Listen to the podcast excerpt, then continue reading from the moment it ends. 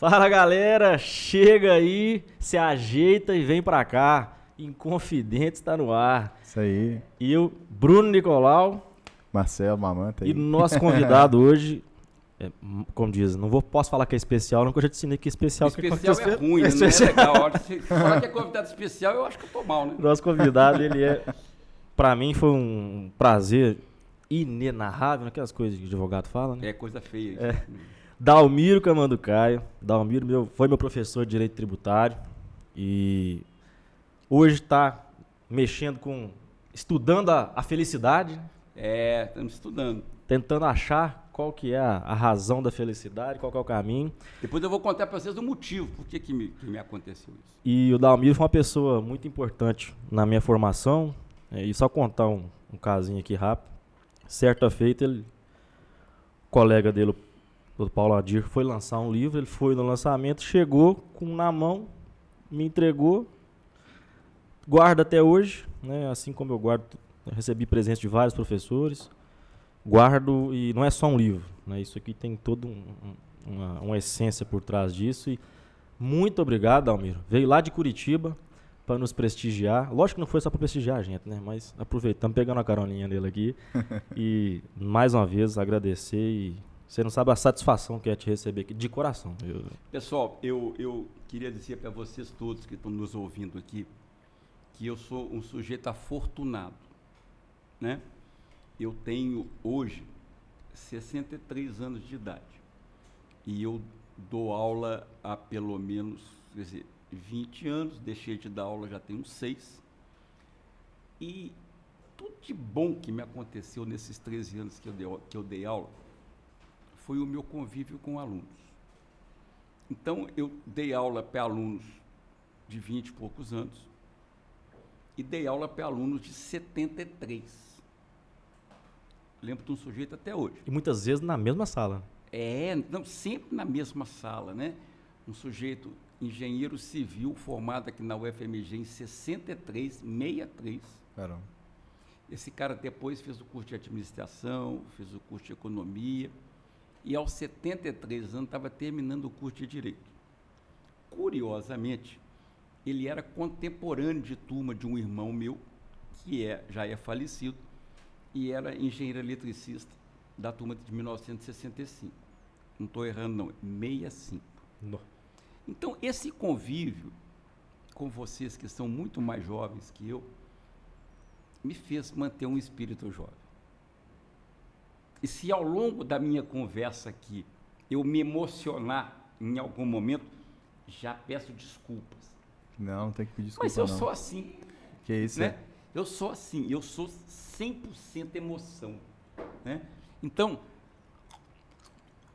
quando esses meninos falam que eu fui um marco na vida deles, é que eles não sabem o que, que eu fui, o que, que eles foram na minha vida eu fui homenageado numa turma deles.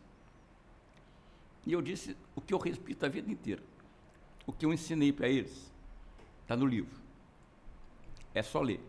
E ler, a grande maioria de nós sabe. Apesar de não querer exercitar isso. Well, well, né? Por outro lado, o que eles me ensinaram, e eu aprendi, eu tive alunos no, na, na faculdade dos mais variados calibres, e com cada um eu aprendi alguma coisa.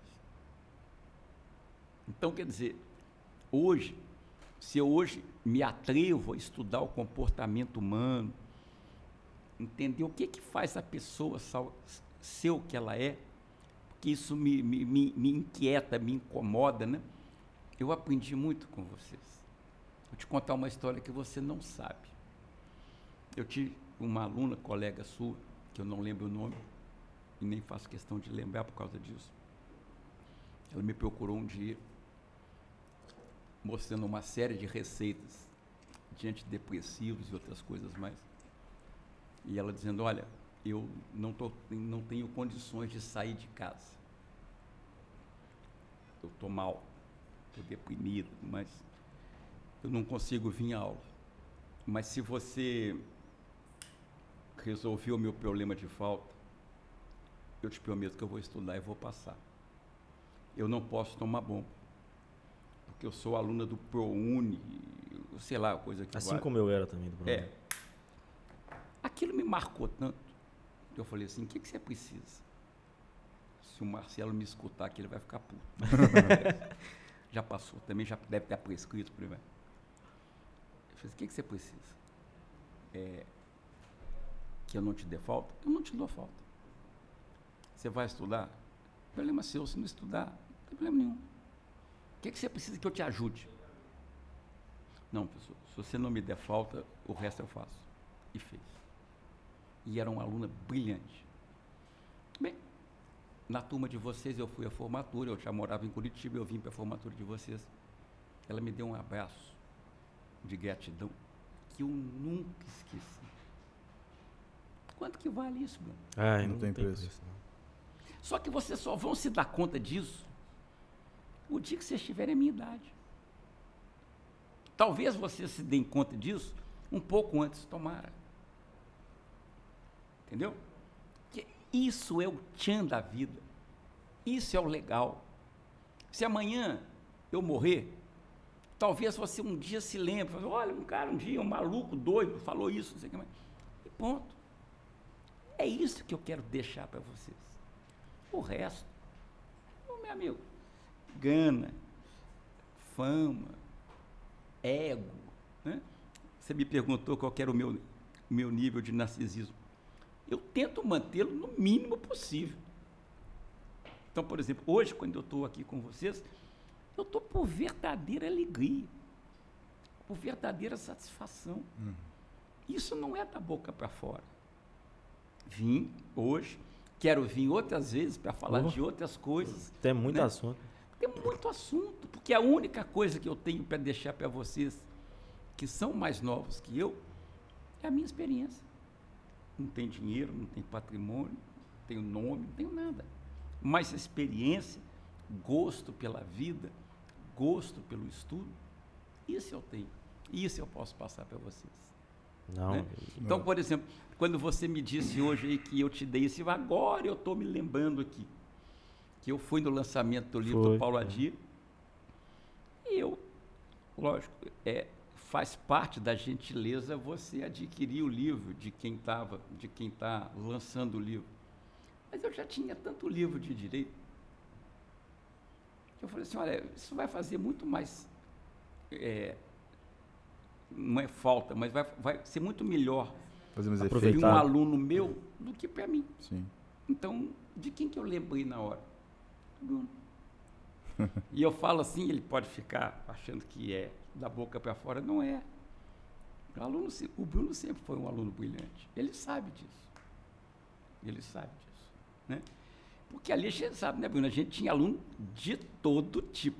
Tudo, gente. Tinha aluno de todo tipo. Esses meninos, uma vez, quiseram colar comigo.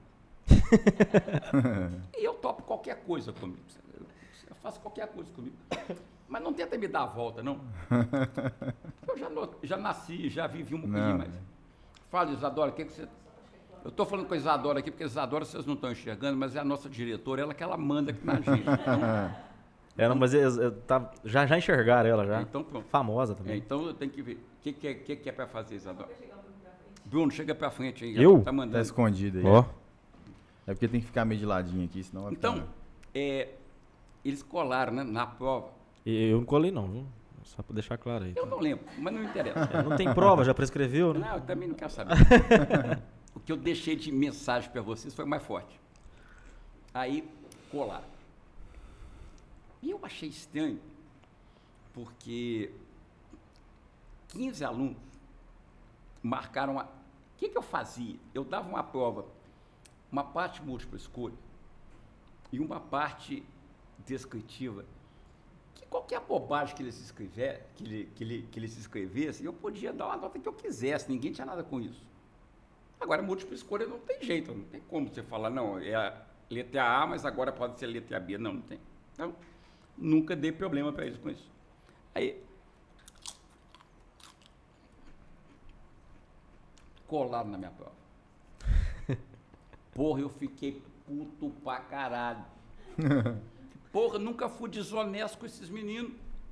Por que, que eles fazem isso comigo? O que, que eu fiz de errado? Aí, peguei a, a, a prova, uns 15 alunos, ou 12 alunos, não lembro mais, de 15 questões, todos eles acertaram 12. Até aí é um dado estatístico, beleza, não tem problema. É só um indício. Só que, curiosamente, o que um acertou, o outro acertou também. O outro, um errou, o outro errou também.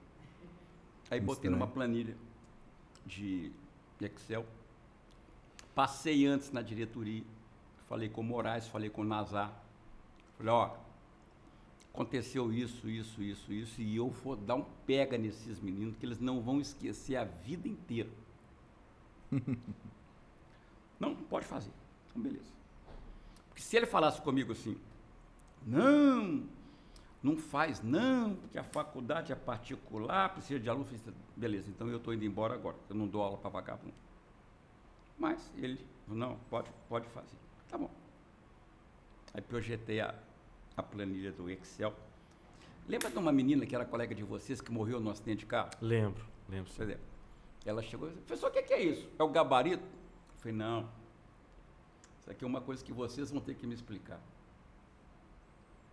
E ela já saiu, eu vi ela pegando o telefone celular, deve ter ligado para alguém e falou assim, deu merda. o cara pegou.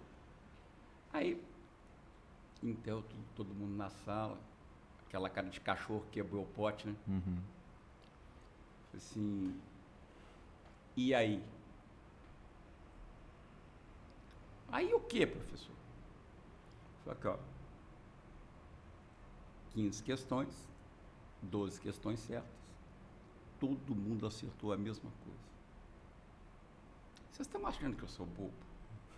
Antes de eu ser advogado, há muitos anos eu era engenheiro, e estatística é um negócio que eu conheço. A chance disso aqui acontecer é a mesma chance de duas pessoas pintarem a Mona Lisa rigorosamente igual. É quase zero. Aí aquela cara de cachorro quebrou o pote. Então, né? e eu fui de canto em canto. E aí? Fala alguma coisa. Muito calado. Fala alguma coisa, cara, você vai ser advogado. Se você não consegue defender o seu direito, como é que você vai defender o direito dos outros? Do cara que matou e está tá confiando em você a absolvição dele. Hum, aquela cara. Até que a Janaína, que era um aluno, moça bonita, casada com um rapaz que era colega nosso, infelizmente já falecido, não aguentou, ó, professor. É, a gente colou. Não, Isso eu já sabia. que vocês colaram, estou cansado de saber. Eu quero saber por que, que vocês fizeram isso comigo. Que dia que eu fui desonesto com vocês? Que dia que eu neguei para vocês todo o material que eu tinha escrito e disponibilizei de graça para vocês? Ninguém nunca precisou de comprar livro comigo, porque eu tinha a minha apostila e sempre dei para vocês. Minha apostila tinha mais de 400 páginas. Dava no, no, no, no No e-mail. e-mail da turma. Pode passar para os outros, pode passar para quem quiser, quero saber. O que, que eu fiz de errado com vocês? Aonde que eu errei? Aonde que eu fui desonesto? Porque se eu fui desonesto, eu tenho que aprender.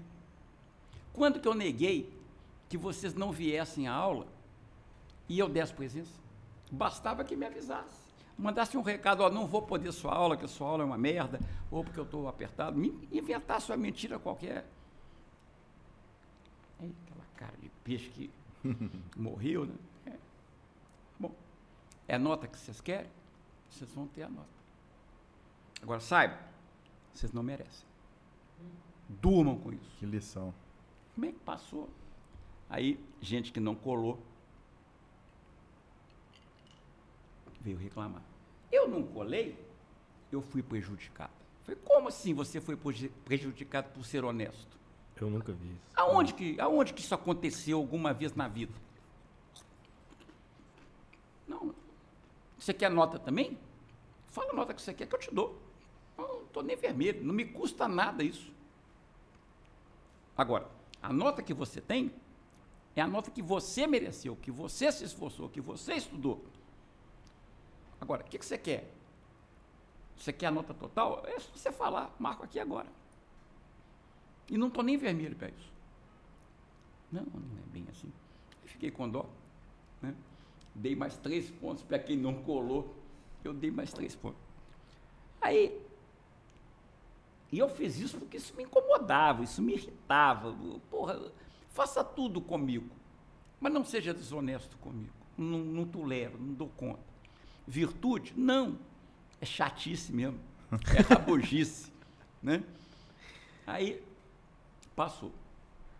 Eu tinha o hábito de tomar uma cerveja com eles ali naquele. Na, em frente, o, Em a- frente a, ali. faculdade, né, É. na Praça João Pessoa. Exatamente, tinha ali uma. Tinha um boteco, borracharia que chamava. Não, E o, o, o Paracone. o Paracone, Paracone. exatamente, Paracone. Um dia nós estávamos lá, tinha um cara que, que era colega de vocês, que era gerente de banco. Isso já tinha passado há muito tempo. Esse dia eu percebi que eu fiz a coisa certa. Que ele virou para mim assim, Almiro, o seu olho estava vermelho de raiva. Você não sabe a vergonha que a gente passou. É, ainda bem. Com certeza. Aí a Janaína que falou, ó, a gente colou, mas eu era tão atrevido hoje, talvez eu não tivesse essa coragem, porque hoje tudo que você falar pode ser levado para o lado ruim. tudo. Eu passei do lado do marido dela. Que era? Esqueci o nome dele. Bem, já morreu, um rapaz fantástico. Aí eu passei do lado dele e falei assim, como é que você vai dormir do lado da sua mulher hoje, hein? Porque parece que quem veste calça na sua casa é ela. Hoje, se eu falasse isso, eu ia ser, ia ser Nossa como Senhora. homofóbico. Nossa, mas... Aí ele ficou sem graça. Falei assim, pensa nisso que eu estou te falando. Não agora, que agora já fodeu. Mas pensa para as outras atividades na sua vida aí. Uma, uma vez, o- outra frase que o senhor falou que eu lembro demais é: o aluno de faculdade particular inverte a lógica do capitalismo. Ele compra o produto e deixa lá. É isso aí. Ele não É leva para casa, não. Porra, a gente tentava dar aula. Né? Eu sempre fui um, um cara mediano. E eu me esforçava muito para dar uma aula boa, para ver se os meninos aprendiam. Eles faltavam a minha aula. Gente, vocês estão pagando. Pagando pra estar ali, né? Tinha aluno que dormia na, na minha aula. Eu falei, ô, vai dormir em casa, é mais barato. Você quer nota, você quer... E quando falava que não tinha aula, o professor faltou, alegria. Que é. Ah, era uma festa. Mas aluno, talvez vocês conheçam um professor que é da Católica, que é um cara que já foi presidente da ordem, um cara por quem eu tenho um carinho gigantesco, o Antônio Fabrício. O Antônio Fabrício fala que, eu vou falar bobagem aqui, se vocês quiserem. Pode falar tudo. É, o Antônio Fabrício fala que o aluno é o filho da puta esférico. Aí você para para pensar e fala assim, o que, que é o filho da puta esférico? A esfera é, por definição, o polígono com infinitos lados. Um cubo tem seis lados. Um- Uma esfera é um polígono com infinitos lados. Por que, que o aluno é, é o, o, o filho da puta esférico? Porque por qualquer lado que você olhar, ele é filho da puta. Entendeu? Infinitamente filho da puta. Então, como, né? Mas hoje, assim, eu estou há seis anos afastado da sala de aula. Eu sinto uma saudade muito grande.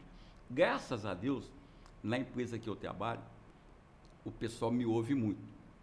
Não sei se por falta de preparo ou por excesso de loucura, né? mas me ouve muito.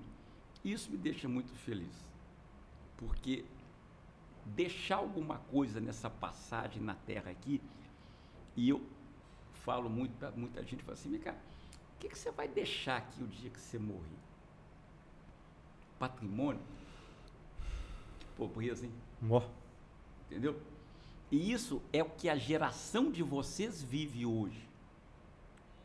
Na minha geração, eu escolhi a minha profissão pelo dinheiro que eu ia ganhar. Hoje não. Vocês escolhem a profissão de vocês por aquilo que faz sentido, por aquilo que alimenta o ego, não pela grana.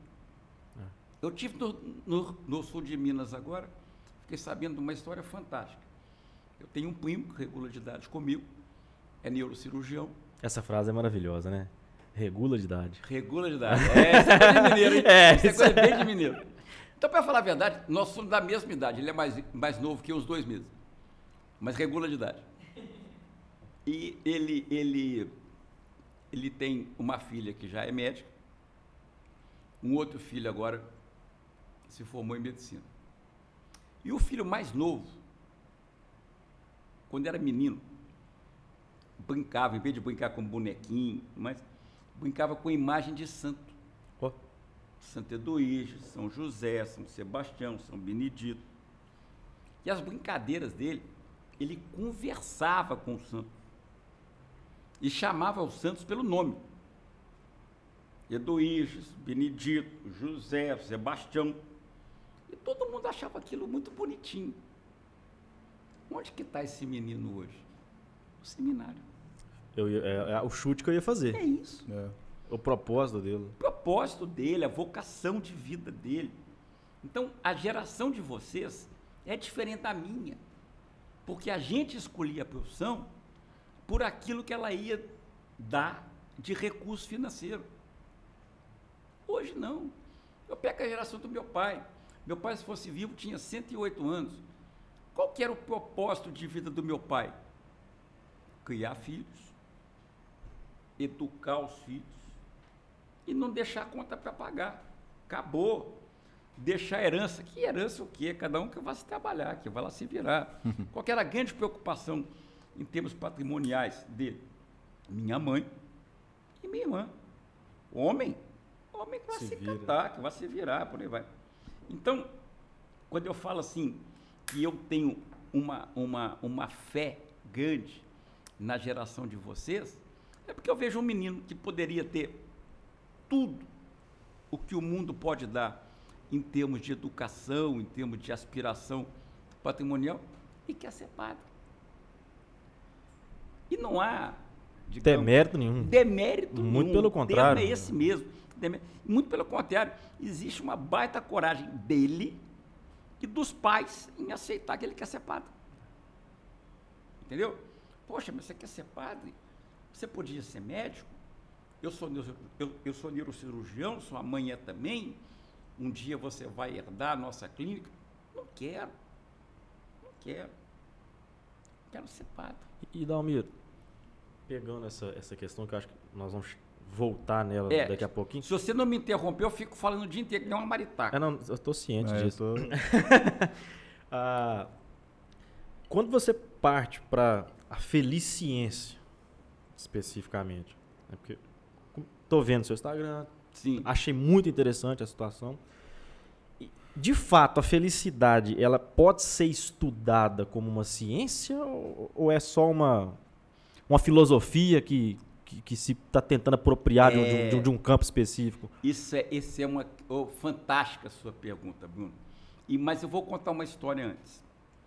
É, eu fui criado, eu sou um filho mais novo de uma família de cinco irmãos e a diferença de idade minha para os meus irmãos é muito grande. O meu irmão sobrevivente mais novo hoje tem 77 anos, eu tenho 63, então nós temos 14 anos de diferença. Então, eu quando eu fui, eu falo que eu sou filho único de vários pais, né? Os pais eram meus irmãos. E eu fui criado num bairro que eu tinha duas amigas, uma família de amigos, um menino que era um, um ano mais velho que eu e duas meninas, uma mais nova que eu um ano e a outra mais nova que eu dois, dois anos. E nós sempre fomos muito amigos. Assim, amizade de irmão. Nunca tivemos nada de, outra, de Entendi. outro lado. Irmão, irmão, irmão. De confidente, de contar uma história para outra. Bem, uma delas se casou e a última vez que eu a vi foi no casamento dela. Passaram tanto de anos. Muitos anos, não sei quantos. Um dia, ela conseguiu achar um contato meu. Lá no Prolabore. Ó, cheguei lá, tá mesmo, ó, professor, tem uma professora aqui, ligou pedindo seu contato, a gente quer saber se pode dar. Eu falei, quem é? A Rosana. Falei, pode dar, é minha irmã, dá. Bem, falamos no telefone, E combinamos que a primeira vez que ela viesse a Belo Horizonte, a gente ia almoçar. Bem, fomos almoçar lá no, no Diamond Mall, almoçamos, falamos. Fazia tanto tempo que a gente não se via que ela já tinha um filho engenheiro, mestre, No- e um filho terminando o curso de engenharia. Olha quanto tempo tinha que a gente não, não se via. Aí encontramos, começamos a conversar, lembramos nosso tempo de, de adolescente, de rapaz, de jovem. E é engraçado que quando encontra esse tipo de pessoa, parece que o tempo não passou, não né? passou, não passou. Era como se eu estivesse encontrando com ela 500 anos atrás. Aí, na hora de ir embora, despedimos, perguntei pela família inteira, o pai já tinha morrido, aquela coisa toda. Ela virou para mim e falou assim, Dalmiro, você é feliz? Olha a, a, a importância do tempo verbal. E eu falei assim, sou. Lógico, eu não ia falar assim, não, não sou, não, sou infeliz. Isso aí, para mim, era um sinal de fracasso. Eu falei, sou feliz. O problema é depois que respondeu. Porra, depois que eu respondi, aquilo me deu uma dor de cabeça. E eu falava assim, porra, como é que pergunta isso para mim? Assim? Que desaforo é esse? Que desaforo é esse? Você é feliz? De- Desde quando te dê essa liberdade? Aí, falei, porra, Essa é pergunta que o Abujan faria. O que, que é ser feliz? Pouco tempo de- depois, eu tenho um filho só, que é psicólogo hoje. E na época era estudante de psicologia. Na época era estudante de direito. Depois eu vou contar essa história. Hoje ele é psicólogo. Era estudante de direito. E ele arrumou um cara que era o coach dele, que não é psicólogo. É um cara que é mestre em filosofia, em, em psicologia, mas é filósofo. Cara que foi seminarista. Falei, pai, vai lá conhecer o Otávio. Eu vou. Não tem nada para perder. Vou. Vai gostar dele. Tá bom. Aí fui lá.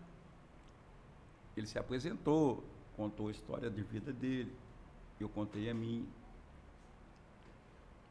E aí ele falou assim, o que, que você veio fazer aqui? E ele falou. Falei, Otávio, o que, que é ser feliz? Aí ele olhou para mim e falou assim, você é feliz quando as coisas são relevantes para você.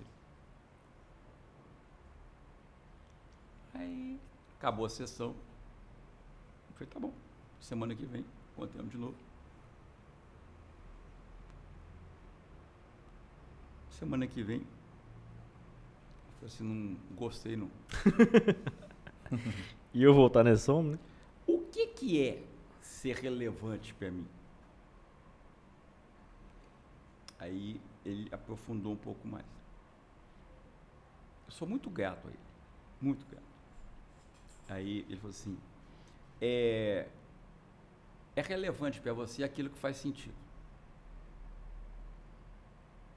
Falei, bem, eu, não, eu não vou encontrar uma resposta matemática para essa história. Porque engenheiro tem disso, né? Tem. Se não responder com matemática, Não tem jeito. não dorme. Acabou. Aí eu falei com ele assim, tá bom. Eu estou entendendo que daqui para frente a pesquisa é minha. Falei, não, vamos conversar? Falei, não, vamos conversar. Mas essa resposta aí quem vai ter que achar sou eu. Aí ele parou e falou assim, nunca me disseram isso. Eu falei, é, você é tão limitado quanto eu. eu. Eu sou mais, mas você é tão limitado quanto eu. Bem, conclusão. A partir daí, ele me falou em alguns nomes, inclusive do professor Seligman, que é o pai, embora haja uma certa divergência sobre isso, da psicologia positiva. Aí quando você fala para um psicólogo tradicional, bem, se existe uma psicologia positiva, tem que existir uma negativa. O que, que é uma, o que, que é outra. A coisa não é bem matemática assim. E aí, a psicologia durante muito tempo se ocupou das doenças mentais. E de 20 anos para cá, o professor Cérebro se dispõe a estudar não o que está ruim com você, mas o que está bom com você. Qual é a parte boa? Porque a parte ruim, eu, eu que, não, que não sou psicólogo, não, tem que acreditar aí ao seu pai, à sua mãe, suas relações ancestrais e coisa que o vale, mas só para arrumar uma justificativa. Você não pode ser só coisa ruim. Você tem que ser coisa boa. É porque quando a gente tem um problema, a gente tende a trazer ele. Às vezes você tem uma mesa cheia de coisas boas, o problema está lá no chão. Aí você tende a trazer ele, pôr ele em cima das boas e só olhar para ele. Ô, oh, Bruno, mas isso é tão perfeito. O que que vende notícia hoje? Tragédia. Ah, lógico. Aquele jornalzinho super, se torcer, ele sai sangue. Isso, exatamente. É isso que vende. E nós somos assim. Porque se você olhar, é, por que, que existe buzina? para te alertar de um perigo. Então, quando você está atravessando a rua e que um sujeito buzina, é para te alertar que tem uma coisa ruim que pode acontecer. Então, na verdade, o que vende notícia, o que dá ibope, é coisa ruim. Se eu chegar para você aqui agora, você me perguntar assim, como é que você está?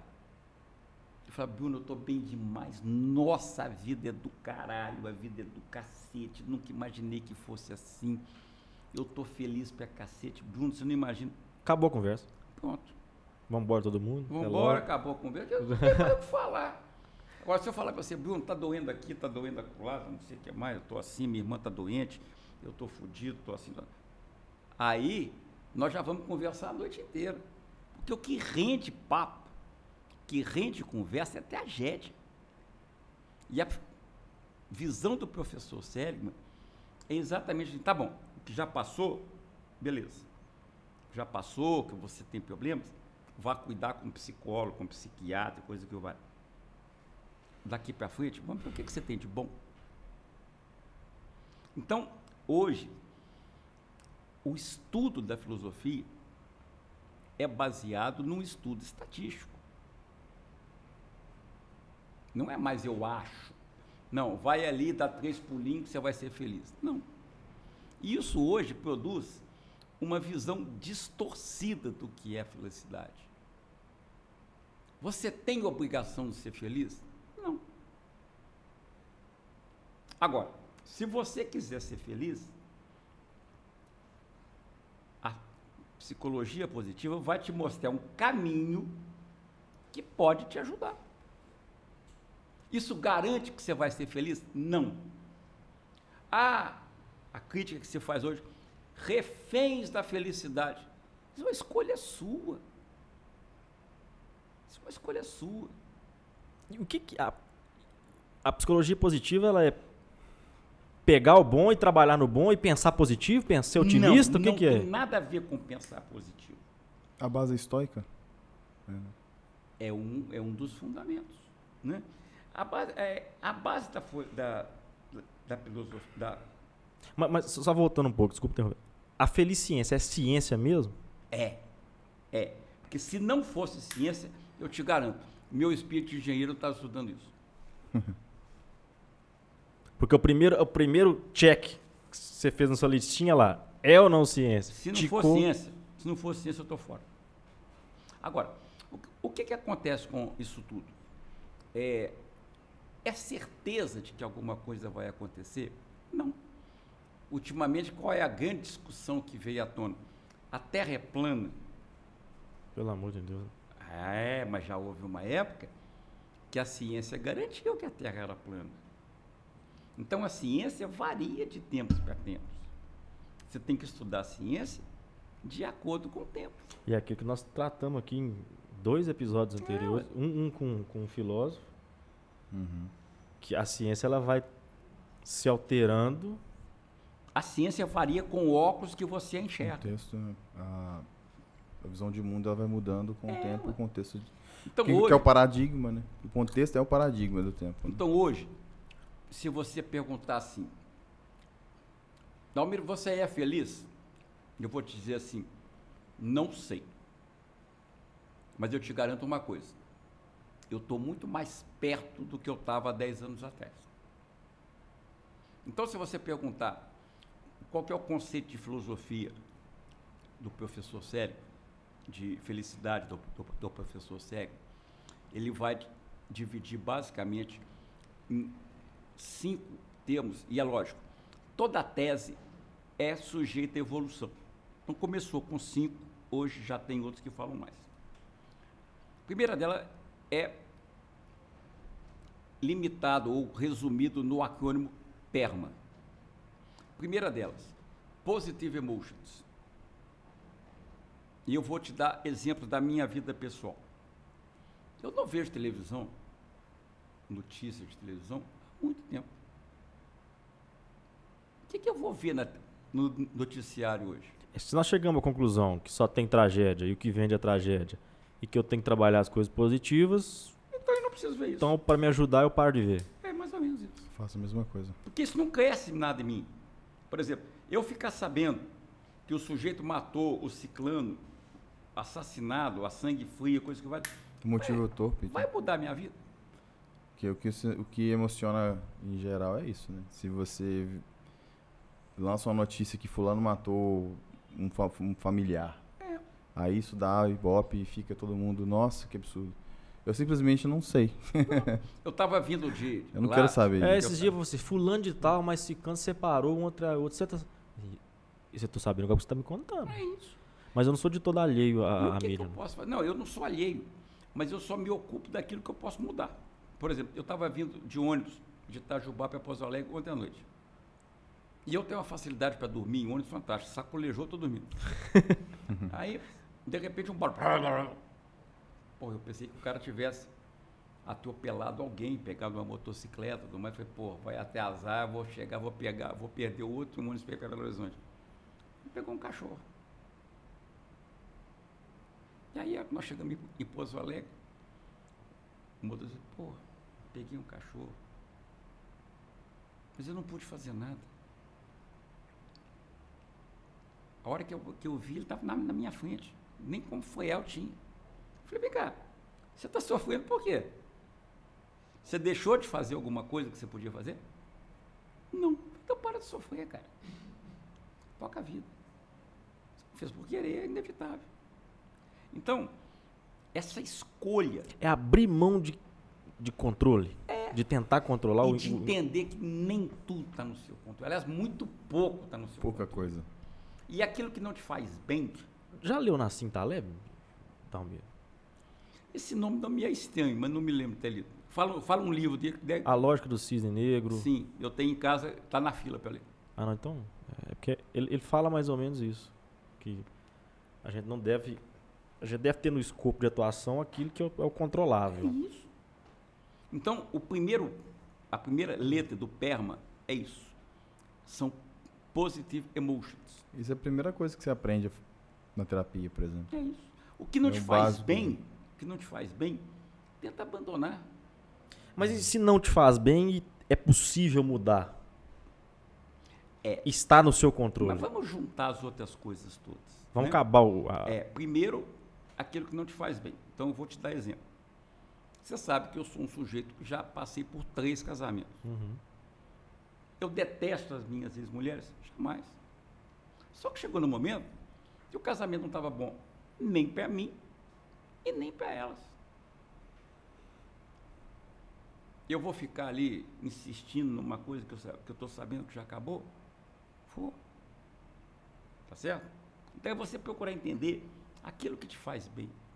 Então, por exemplo, quando eu digo para vocês, quando eu contei a história aqui, que os alunos colaram e que aquilo me causou uma revolta gigantesca, aquilo eu não, eu não poderia controlar. Então eu tive que agir. Ah, mas hoje você deixaria passar? Não. Porque aquilo é valor. Aquilo não. Valor de valor abro mão. Né?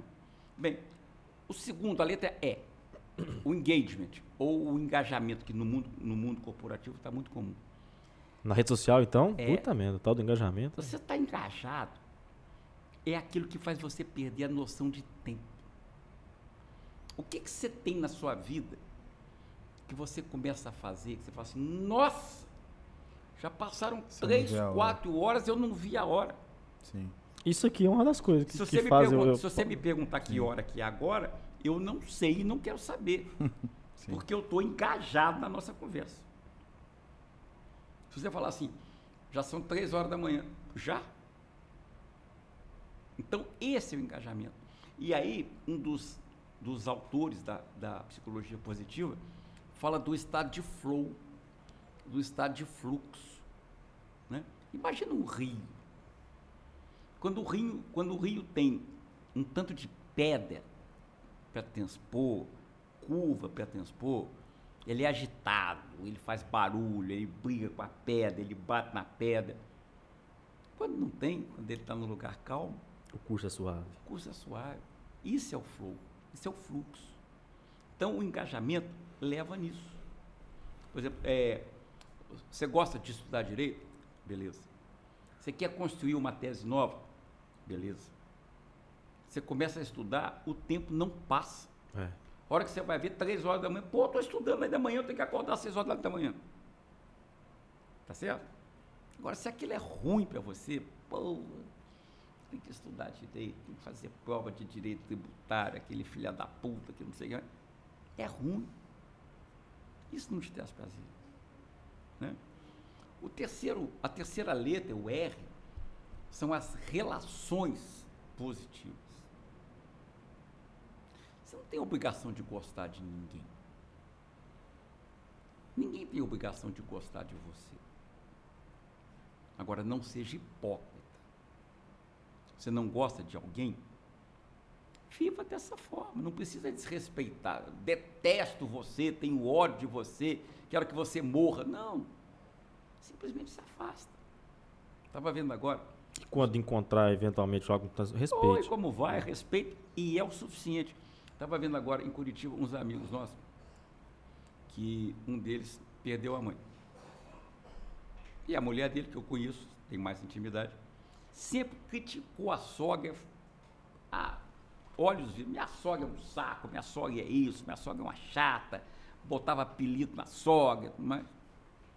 Direito dela. Aí morreu. Aí põe no Instagram. Ah, quero Fazer comunicar. A minha sogra morreu. A minha sogra era uma santa. A minha sogra. Ah, vai ser hipócrita no quinto dos infernos. Uma coisa que eu odeio também. Desse Entendeu? Tipo de gente que faz Agora, assim. seja sincero. Não quer viver né? com pessoas que não, que, não, que não combinam com você? Respeite, mas se afaste. Certo? Então, ó, o P, o É, E o R. e o R. Vem o M. Eu tô somando aqui É. eu já tô, já tô tentando afastar de teoria. que é significado. Por exemplo, o que, que eu sempre falei para vocês? O que, que eu quero deixar hoje, se eu morrer agora, nesse minuto aqui, pacotar aqui? Como é que eu quero que vocês lembrem de mim? Que eu deixei alguma coisinha na sua vida que te fez melhor. Não quero que você fale que eu sou um cara do caralho, que eu sou um cara. Porque eu não sou. Mas assim, o cara um dia falou isso para mim e eu guardei. Da mesma forma que você me disse um dia que tudo que é especial é ruim. E eu guardei. É só isso. Então, é isso que tem significado. E aí está uma das maiores dificuldades da nossa vida. É encontrar propósito. Eu venho tentando trabalhar hoje no desenvolvimento de, um, de propósito. A primeira coisa que você precisa para dizer do seu propósito é você entender quem você é. Se você não se conhecer, esqueça. Você não vai conhecer o seu propósito. E aqui, quando eu falo tipo de propósito, eu não estou falando de religião, Sim. eu não estou falando de filosofia. O que que te motiva? O que que te faz acordar todo dia às 6 horas da manhã? Eu não tenho resposta para isso. E, e graças a Deus. Se tivesse, Porque se você falasse que você tinha, Marcelo, eu falo assim, pô, o cara já está já tá no ponto de ir embora. E não é o Sim. caminho. Tá certo? Não é o caminho. Mas é importante que você esteja ligado nisso. Eu preciso saber o que está me motivando. Se você falar assim, não, me motiva acordar às 6 horas da manhã, trabalhar, ganhar dinheiro, comprar um carro novo, comprar uma roupa chique. Porra, que pobreza, hein? Ah, sai fora, né? Sim. Uma pobreza desgraçada. Então, uma vez eu li uma pergunta que era assim. Você, você falou de acordar às 6 horas. né? sim, Se não fosse o dinheiro, isso. Essa é uma das perguntas do propósito. por que você acordaria às 6 horas da manhã para ir trabalhar? Outras perguntas. E como Se você morresse hoje, que falta que você faria no mundo? eu queria saber como a gente consegue romper essa barreira que é ter um propósito que conflita com sobrevivência, né? Que é, É. que a gente eu tenho uma, a- um, um propósito maior que eu gosto de música desde pequeno e eu sempre você pergunta, você fez umas questões aí que eu parei para pensar, nossa, meu propósito seria é, ser músico, né? Eu gosto é. de música, mas eu não eu faço como hobby porque eu não acredito, eu não acreditei que eu pudesse viver de música. Sim. E aí eu fui fazer outra coisa. É, uma das coisas que eu queria até colocar, porque que você estava falando sobre, sobre sala de aula, que eu acho interessante, porque eu gosto de estudar, mas pela, pelo contexto da sala de aula, do presencial, do contato que você tem com as pessoas, né? com o professor, Sim. com o ensinamento, que é com, o compartilhamento ali, é, ele é, igual você colocou, não é só do professor para os Não. alunos, é de todo eu estou para te mundo dizer ali. que é muito mais. Você veja bem, eu tenho uma pessoa tentando transmitir conhecimento para 30. Tem 30 tentando transmitir para mim. Eu tenho que entender isso. Sim. Eu tenho que entender isso. Se eu não entender isso, está errado. Então, assim, é, eu diria que parte do- da escolha de estudar foi muito por isso. Eu tive que fazer aula agora na pandemia online, foi uma experiência nova, que não foi a mesma de estar presente que eu tinha na UFMG lá, quando eu tinha contato com os colegas e com os professores. É, mas consegui me adaptar. É, eu não diria que, é o ideal, mas eu acho que é mais, mais democrático, né? Essa, esse estudo que foi é, adaptado para a pandemia, Sim. né? Essa contexto de, Mas de, ele de- ensinou de para gente educação, muita coisa, né? É, de AD e tudo. Muita, muita. Mas o, o- Ou então acelerou algo no Brasil que já era praticado fora Sim. com, a- com a- Mas o, o- o- voltando, é, o, eu, eu, eu vivo disso. Eu vivo um, um, um complexo, assim, um, de, de, poxa, podia estar fazendo alguma coisa que, eu- que, que eu realmente amo e não, eu estou preocupado com, com o que eu vou ganhar. E, e hoje eu não sei o que fazer com o meu dinheiro. Entendeu? É, Eu tenho dinheiro, mas assim, ok, beleza, mas eu não acho, eu não acho meu propósito real. Marcelo, Que na verdade olha, meu propósito eu acho que é música. Eu, eu- meu olho brilha, entendeu? Mas eu não faço isso. Eu não trabalho com isso. Marcelo, olha só. O Eu que tô- você está falando, a gente leva um tempo para aprender. Sim. tá? E à medida que você for envelhecendo, você vai perceber, tomara que você perceba muito antes que eu, que a gente precisa de muito pouco para ser feliz e principalmente para ser livre. Para ser livre. Então hoje quando você diz assim, eu tenho meu trabalho, eu tenho dinheiro, que eu, pelo que você falou, eu suponho que seja o suficiente para ter uma vida Sim, eu não tenho família. digna, se não tem família, tem não tem, família. um passarinho para dar água Sim. e por aí vai. Tenta fazer, a partir do momento da sobrevivência, ultrapassado o momento da sobrevivência, vamos largar de ser hipócrita também. Não, É, eu vou tomar, eu vou, vou tocar viver de, de água ali, e sal. Não, bolacha. se você quiser tomar, viver de música e talvez se dar bem, muda para Nova York, porque tem gente que ganha bem tocando no metrô. Na rua, é. Aqui eu não sei, né? Não tá tendo nem É metrô. porque eu sou. Eu, eu, eu tenho. Eu tava até é, escutando as pessoas conversando sobre isso, a questão do, do artista, né? É, eu sou uma pessoa da área de human, não humanas, né? Porque na verdade minha área é ciências sociais. Então, é, eu tenho uma, eu sou, eu sou, eu sou mais é, eu sou menos numérico, né? Menos é, voltado assim para essa questão Menos do- exato. do- do- é, das exatas, apesar de gostar muito. E hoje eu estou até pesquisando boa parte de, de- do que eu corria antigamente, né? Hoje eu estudo mais essa área de dados aí, de ciência de dados. Então eu tenho que entrar querendo ou não. Eu até gosto. Mas eu, eu- minha via artística de, de, de, sei lá, eu escrevia música, eu componho poemas, eu sempre gostei de, de teatro, de, de, de música, e, enfim, dessas coisas mesmo que são muito subjetivas, né? E, e acho, que é, acho que você nasce com isso, como você colocou lá o, o rapaz que escolheu ser padre. O projeto A de gente vida, nasce e o tem um... projeto de vida da, da gente passa primeiro por uma questão de sobrevivência. A gente não pode ser hipócrita. Assim, eu vou viver de, de brisa. Não vai, você vai morrer. Né? Então, a partir do momento que você é, garantiu o mínimo para sobreviver, e eu estou falando de sobrevivência, não estou falando de luxo. Mas para descobrir isso, é, é preciso você descobrir primeiro que precisa de muito pouco para ser feliz. É Para ser feliz, para viver. É isso. E leva muito tempo. Entendeu?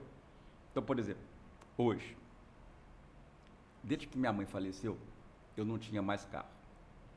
Há uns três anos eu comprei um carro, que é um carro que eu queria ter, quando eu não tinha dinheiro para comprar. Que é um carro antigo, uma Blazer 2008. Nem tão antigo assim, né? É. nem tão É porque antigo. não tem mais. E é difícil encontrar um carro desse. Eu tenho por quê? Porque eu preciso do, do carro? Não, eu uso Uber. Mas Sim. é que o carro que eu tive vontade de ter. Aham. Então, E não aconteceu aquilo contigo, não? Que assim, queria ter, fui lá, comprei e tive. Acabou? é, Acabou a, Então- a graça? Então, isso que você está falando, eu vou permitir fazer um, um corte aqui, porque entende que esse assunto me encanta. A felicidade, a gente tende a confundir a felicidade com os preditores da felicidade. Então, quando a gente fala assim, eu vou ser feliz o dia que eu tiver uma casa assim, assim, assado. O dia que eu tiver um carro tal, eu vou ser feliz.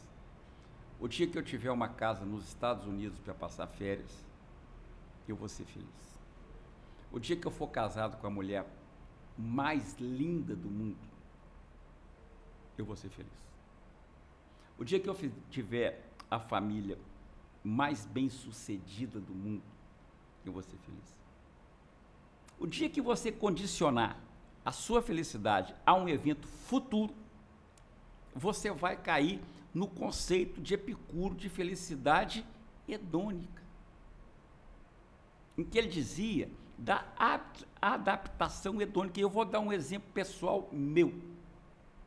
Sou filho de uma família simples, que nunca esperou herança de ninguém. A gente tinha que trabalhar para viver a vida. E eu escolhi a minha profissão baseado numa profissão que me desse dinheiro. Então eu queria ser engenheiro, numa época que se você tivesse que fazer alguma coisa que desse valor na vida, era ser engenheiro, médico, funcionário do Banco do, do Brasil ou concursado da Petrobras. Só isso. Mas nem advogado? O que eu vou falar para você aqui que ninguém nos ouça. eu terminei o equivalente ao ensino médio hoje, que era o, o, o científico, Foi, foi no colégio militar? Foi, em 1976. Naquela época, você optar pelo curso de Direito era o atestado que você não serviu para mais nada na vida. Nada. Você não serve para nada. Vai ser advogado. Tá certo? Depois da Constituição de 88 para cá, o judiciário cresceu muito. Então, aí, a partir daí, ser promotor valia a pena, ser juiz valia a pena. E, e só contar um outro, um outro, outra passagem com o Dalmir. Que certa feita, um, um, só estava casado à época. A mulher do senhor perguntou: por que, que você dá palpite em tudo, né? Aí a resposta dele é: sua profissão está na Constituição? a minha tá. Pronto, né? Então, é, na minha época de escolher a profissão, ser advogado era a pior coisa do mundo. Você não serviu para nada. Nada, nada, nada, nada, nada. Ah, Vai ser advogado que cabe. Né? Enquanto aí o vestibular de engenharia tinha uma quantidade absurda de candidato por vaga, direito na federal, você passasse na porta, estava matriculado. Mas eu não quero, não, não quer, sim, passou aqui, agora não tem mais jeito. né? E mudou. O direito passou a ser valorizado da Constituição de 88 para cá. Até então, você ser servidor público, você ser promotor de justiça, ser juiz de direito, valia nada. Né? Bem, hoje é o. Hoje, todo mundo quer ser advogado. Você levanta uma pedra, sai quatro. Né? Agora, voltando nessa história toda, o que, que eu imaginava? Que se eu tivesse ganho, que era o que a, a, a profissão de engenheiro prometia, é, eu ia ser feliz. Deu tudo errado. Eu comecei a fazer engenharia em 77. Formei no final de 81. Uma crise desgraçada, engenheiro nenhum tinha emprego. Tinha engenheiro tocando táxi, não tem demérito nenhum, mas é o que sobrava para engenheiro, ser dono de lanchonete. E hoje, passados aí quase 40 anos, tinha muita coisa na engenharia que eu nunca entendi. Eu também não fazia questão de, de entender. Eu queria ir para um lado da engenharia. Bem, para ir para esse lado. Você sabe, desculpa interromper rapidamente aqui. O que ele está falando, Guilherme, que é um grande amigo nosso, é meu amigo de infância, que ele é engenheiro mecânico, uhum. é doutor também na, na engenharia. Ele fala que engenharia não é uma ciência exata. Não é. É simples assim. É isso aí. Então, Matemática é, a engenharia não é. é. aí eu tô só fazendo um adendo que ele falou aqui, que aí, eu, eu queria estudar só um, só um pedaço. Mas voltando exatamente no assunto que você falou. Meu baile de formatura. Baile de formatura, a família inteira, veio gente do interior, aquela coisa toda. Festão. Festaço. E eu achando aquele um porre. O que, que eu estou fazendo aqui? Mas tinha gente fora, tinha prima que veio do interior, e, dança, e arrumou lá um conhecido, e namora daqui, e dança ali. E eu assim, vamos embora. Como assim, vamos embora? Sua festa de formatura. Estou achando isso aqui um porre. O que, que é isso? Adaptação hedônica. Então, exatamente isso que você estava... A, a economia tem, tem uma, uma explicação econômica sobre essa situação, que é a teoria do valor marginal, né? Da escola austríaca. E veja bem, hoje, se você falar assim, a minha, a minha felicidade vai estar no dia que eu tiver a maior banca de advocacia de Minas Gerais. Você trabalhou, estudou, sua banca é a maior de Minas Gerais. Saberá Deus o que você passou para conseguir isso. Aí você fala assim, mas Minas Gerais é pouco, né? Eu quero ser do Brasil. E aí é, é, é do Brasil de novo. Parabéns. Arrumou uma série de inimizades por causa disso. Mas o Brasil está pouco. Eu quero ir para Nova York. Que ao contrário do, do, do que acontece aqui no Brasil, os grandes escritórios de Nova York têm ações na Bolsa. Agora, se você condicionar a sua felicidade a um evento futuro, você nunca vai aproveitar o caminho. Então, hoje a proposta que a gente faz é entender que a felicidade é a vivência do caminho. Sim. Nossa, sei. É a vivência do caminho. A felicidade não é o objetivo, né? Ela é a ferramenta. Exatamente. Eu acho que e a gente confunde, eu estava falando aqui, a gente confunde a felicidade com os preditores de felicidade. Pergunto de novo, quando é que você vai ser feliz? Você vai assim, não, vou ser feliz no dia que eu tiver um, um Porsche Carreira, zero quilômetro. No dia que eu tiver um Rolls Royce, um Rolls Royce Silver Shadow, zero quilômetro. É? Hum, tudo bem. Te dá um, um, um Rolls Royce Silver Shadow, zero quilômetro, você fala assim, porra, era isso? Dou duas voltinhas. Eu li, um, eu li, tive que ler 5 mil páginas para poder chegar nessa conclusão aí. De um, é. uma história que eu.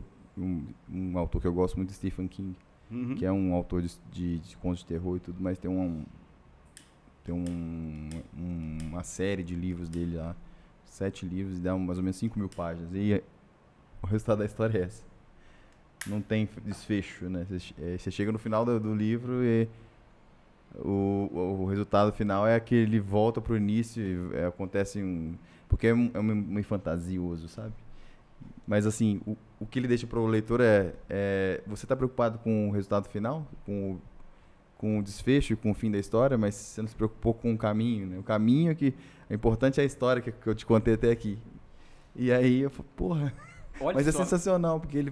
Do jeito que ele faz, eu achei sensacional. Ma- Mas a ideia de propósito, Ah. do meaning, ela não é definir um, um ponto final para que você possa traçar o caminho correto. definir é uma palavra forte. É ter uma ideia. É ter uma ideia.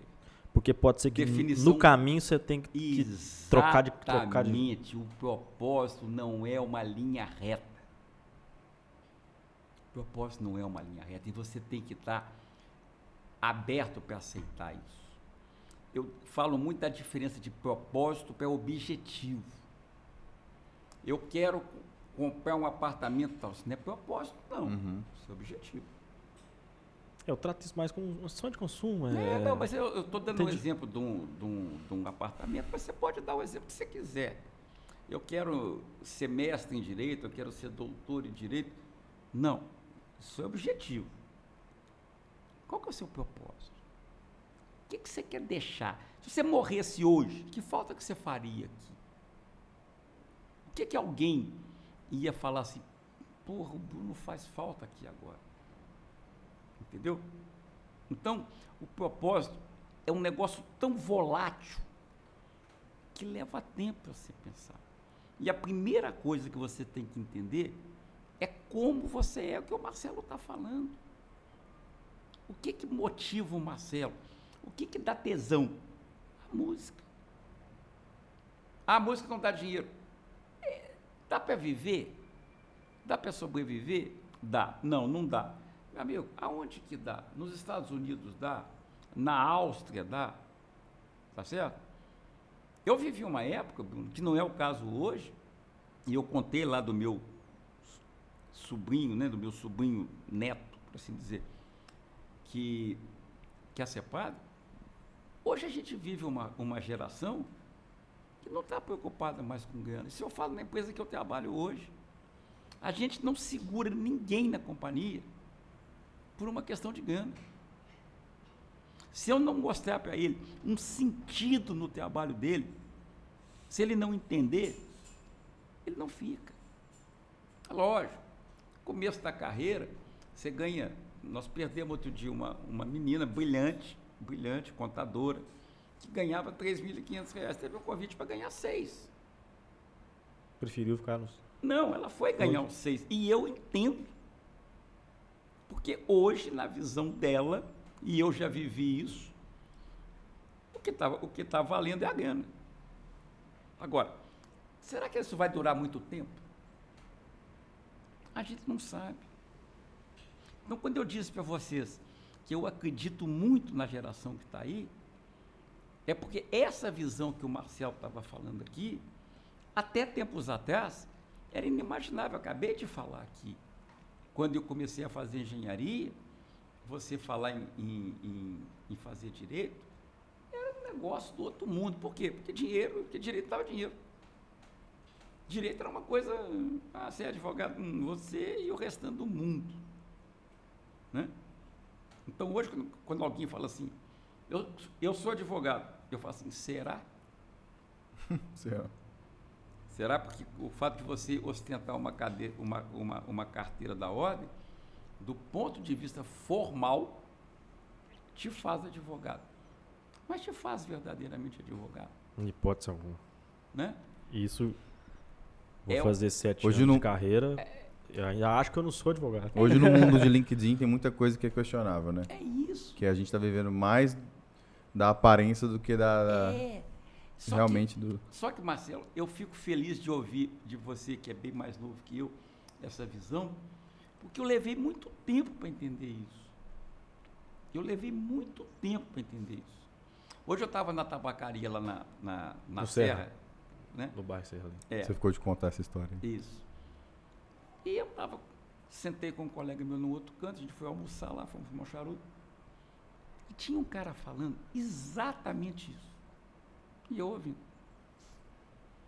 Aí, na hora da gente ir embora, eu fui lá e falei, desculpa, eu não pude deixar de escutar o que o senhor estava falando aqui. E ele estava exatamente isso. Palavras dele. A gente precisa de muito pouco para ser feliz. E olha o complemento. E ter liberdade. Sim. E olha a alegoria dele. Quanto mais cangalha você colocar em cima de você, mais difícil vai ser para você andar. Quanto mais peso você. Não, porque a sociedade quer que eu use uma roupa de grife, a sociedade quer que eu use um carro do tipo tal. O que é que isso significa para você?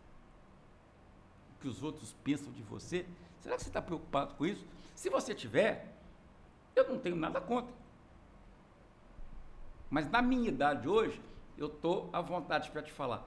Você está precisando evoluir ainda. E eu falo isso para meu filho. Dalmir, eu só tô aqui por causa disso. É isso. Se eu tivesse preocupado com o que os outros iam falar de mim ou achar, eu não, tava, não, tava- eu não, não tô- estaria aqui agora. E eu só estou aqui Eu não estaria agora. E eu só estou aqui que conhecendo o Bruno como eu conheço, eu tinha certeza que eu, que eu podia vir para cá para falar com a forma mais sincera, Sim. mais honesta com que eu consigo me colocar. Se alguém que vê vai dizer é poeta, hipócrita, espero que um dia, daqui a muito tempo, entenda que a vida é diferente. Tomara que consiga aprender muito antes.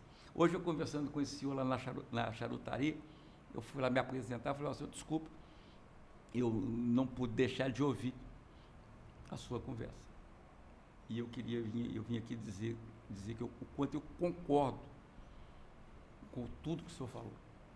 Que bacana. Aí ele falou assim, puxa, que bom escutar isso, não sei o que mais. Sinal que eu não estou tão errado assim. eu falei, é, se o senhor está errado, nós estamos errados junto. Aí ele falou assim, pois é, pena que a gente leva muito tempo para aprender isso, né? É, se a gente conseguir passar para os que vêm por aí, já está bom demais. Ele falou assim, é, é o que eu tento ensinar para os meus filhos. Falei, porra, parabéns, que legal, que bacana. Aí, saindo dali assim, ligeiramente emocionado, eu e ele. Sim. Ele falou, "Ah, você, vem sempre aqui? Eu falei, eu não moro aqui, eu moro em Curitiba. Quando eu venho aqui, eu venho fumar charuto aqui com, com frequência. Não, mas vem uma hora, vamos sentar aqui, vamos conversar. Eu falei, só pode ter certeza que quando eu vier aqui, que eu encontrar o senhor aqui, eu vou pedir autorização para sentar do seu lado. Então, isso é muito bom, gente. Mas vamos voltar para o PERMA lá, né? A Não, gente mas, tem, tem um detalhe. Tem um de, só antes da gente de ir pro ar, né? Nós Hum. paramos no M. Quem vai nos assistir vai ter a crítica pronta. É, é fácil criticar os outros. Que a crítica pronta é a seguinte: é muito fácil falar que para ser feliz precisa de pouco, tomando uísque, rum e fumando charuto. E eu, eu vou dizer o seguinte, concordo plenamente. Mas hoje eu estou numa fase da minha vida que se eu não puder fumar charuto, tomar uísque, tomar rum, comer tiragosto, eu vou ser feliz do mesmo jeito. Porque isso aqui é um luxo ao qual eu me dou, mas que não é objeto da minha felicidade. Eu nunca fumei, eu nunca coloquei um cigarro na boca. Eu fumo charuto há três anos. Por quê? Porque é, é o meu momento de solitude. É o momento meu. É o momento meu e dos meus amigos em que eu paro para pensar na vida. Se amanhã eu não tiver dinheiro para fumar charuto, eu não vou morrer. Porque Sim. eu não sou dependente disso. Eu gosto de rum? Gosto. Se amanhã eu não puder comprar, paciência. Tem gente que adora cerveja. Eu passo um ano inteiro sem tomar cerveja. Tem gente que bebe um litro de uísque por semana. Lá em casa tem um litro de uísque que está lá aberto, já deve ter mais ou menos uns dois anos, porque eu não bebo. O que. eu- cara, eu compartilho muito. Eu já falei várias vezes aqui que. Eu, eu fui professor de inglês, eu não falei antes, mas é porque ele não sabe. E eu tive essa experiência, cinco anos de sala de aula, que é- acho que me É faz muita demais, não falta, é? uma experiência maravilhosa. Nossa, é bom demais. E eu tô no doutorado hoje, acho que buscando esse caminho de voltar a, a ser professor. Ô, ô, Marcelo, olha que bacana você dizer que está buscando o seu doutoramento com essa ideia de ser professor. Você não quer guardar para você o que você sabe, não. Você Sim. quer passar para os outros. Hoje, Eu amo, amo o ambiente de sala de aula, assim, eu gosto muito. É, Pra mim, o mais difícil é desenvolver a pesquisa, porque a sala de aula, se tiver que ter aula, pra mim, nossa, eu, eu gosto muito do- É da isso, experiência dali, de isso. sala de aula. Mas o. o até perdi aqui o que eu tava não, falando. normal. A gente estava falando. Eu tava falando- Absolutamente Não, normal. eu Pra perdi. surpresa de zero pessoas, gente- você se perdeu falando. É porque. Mas você sabe o que, que é isso? É porque a gente tem tanta coisa Tem É que eu tanta fico, coisa que eu fico brincando com na cabeça da gente. Cada vez que a gente fala uma coisa, porra, isso fechou É. com aquilo, juntou. O Steve Jobs falava de juntar os pontos, né? Juntar os pontos. E a é, gente escuta exatamente. uma coisa Connecting aqui, the dots, né? escuta uma coisa ali e fala, peraí, isso aqui combinou com aquilo ali, porra, então tá Você tava errado. falando da sala de aula, da E experiência. Não, é que que eu dei, que eu dei aula e. e- e- mas o meu ponto era outro. Então vamos Na verdade, você é porque-. Sim, sim, sim. Eu, eu tô até, assim, eu tô mais escutando hoje, porque eu tô, assim, Não, é porque se É. deixar eu falo demais. também, eu- mas eu tô, assim, gostando muito do que eu tô escutando, porque é parte da minha vivência, tudo que você falou aí, de, de- enfim, da, da, da- da busca pela felicidade. Mas o. Assim, lembrei que, na verdade, é, quando eu dava aula, eu tinha um salário que, para quem estudava na, na graduação, era um salário maravilhoso. Sim. Porque eu, mas também assim, eu fui um péssimo aluno na graduação, porque eu, eu dava mais importância ao meu trabalho. Eu sinto falta de ter vivido a experiência como universitário, sabe? Você- de viver a universidade. Você e metade do mundo. É, E é isso que eu falava para o meu filho, que é psicólogo hoje, que tem tendências acadêmicas. Aproveite o seu momento Aproveita. universitário. tem que aproveitar. Isso não tem igual. E, e a gente que trabalha durante a graduação, a gente, a gente tem menos tempo para aproveitar essa experiência. Então eu, eu tenho esse, essa saudade, eh, sei lá, fico essa, tenho essa sensação de poder ter aproveitado a, a minha graduação, porque eu trabalhei muito e eu tinha um salário bom, mas assim, é, e aquilo que eu fazia me fazia feliz, da aula. Veja, Depois que eu saí, só, Uhum. assim, eu saí, eu entrei no concurso, sou concursado hoje. Eu dou aula assim, mas não é, não é a mesma coisa. É parte da minha função da aula, mas não é como era antes. E a experiência, a bagagem que eu adquiri com os alunos e o carinho, é, tudo que eu vivia ali não, não tinha preço. E, e eu vivia bem, eu só queria pagar as minhas contas e viver sozinho. A única coisa que eu queria era sair de casa e me, me manter sozinho. E pagar minhas contas, pra mim, é a coisa que mais importa. Se eu paguei minhas contas, o que sobrou, eu tomo uma Eu- birita aqui, se não der para eu, tomar, eu faço uma viagemzinha ali e tal. entendeu? Se eu não puder fazer isso, Não é eu pagando minhas contas, tendo o meu, a- o meu Mas, sossego, a- aí pra mim tá ótimo. Uma outra pergunta. É preciso ter pra saber que não faz diferença? Depende. É preciso você ter o mínimo para viver de forma digna. E o que é que é de forma digna? É você respeitar os seus valores. Você saber que você não precisa se vender. Você que é advogado, você saber que você não precisa entrar nos esquemas por aí que não convém, porque contraria os seus valores. Tá certo? Ah, porque se eu fizer isso eu vou ganhar muito dinheiro. É, mas quanto é que custa isso? Então, o dinheiro é necessário na medida que é, garante a sua dignidade. Eu falo para todo mundo hoje. Eu hoje não tenho apartamento próprio, eu moro em casa alugada. Uma casa que eu construí há muitos anos atrás ficou com a minha ex-mulher, com meu filho, está ótimo. Se amanhã der tudo errado na minha vida, eu já sei o asilo que eu quero ficar. E eu não vou morrer por causa disso. Então, é, é, a alegria que a gente tem hoje, a felicidade que a gente tem hoje, depende muito pouco de coisa material. Você vai assim, ah, mas é bonito falar isso tomando rum, tomando fonte. É, mas sabendo que isso aqui não condiciona o meu bem-estar. De novo, Eu fumo um charuto por semana. Quando eu estou aqui, fumo dois, três. Se eu não puder fumar, paciência. Fazer o quê? Sim, sim. Né? Então não é isso, de novo, isso é preditor do bem-estar. Isso não é o que caracteriza a felicidade. Eu fico muito lisonjeado de você ter tido cuidado de comprar charuto, de trazer para cá. Se não tivesse trazido, eu estava feliz aqui do mesmo jeito. Eu não sou dependente disso. Eu nunca, eu já te falei, eu nunca fumei um cigarro na minha vida. Uhum. Tanto que, por exemplo, os meus irmãos mais velhos, assim, você foi um antitabagista a vida inteira. Eu continuo sendo. Só que o, o charuto para mim hoje não é uma, um vício, uma necessidade. É um momento de distração. Raramente eu fumo um charuto sozinho. Raramente. Pandemia agora, antes a gente- juntava com uma turma em Curitiba, fumava uma vez por semana. Pandemia agora nós passamos muito tempo sem fumar. Ah, mas você pode fumar em casa? Não tem graça. O, Sim. o ex-marido da minha tia, já tem uma boa relação, ele, ele é um psicólogo muito, muito bom aqui em Belo Horizonte. E certa feita ele publicou um texto que era sobre vícios, né? Que o vício, o problema do vício não é a substância por si só. Muitas das vezes o vício vem e se estabelece pelo contexto social e a situação que você está vivendo. A importância que você dá também. É, porque, porque, veja Se bem, você- se você bebe muito, porque você está em companhia. Sim. Você sente falta de beber, porque você sente falta, na verdade, é da companhia.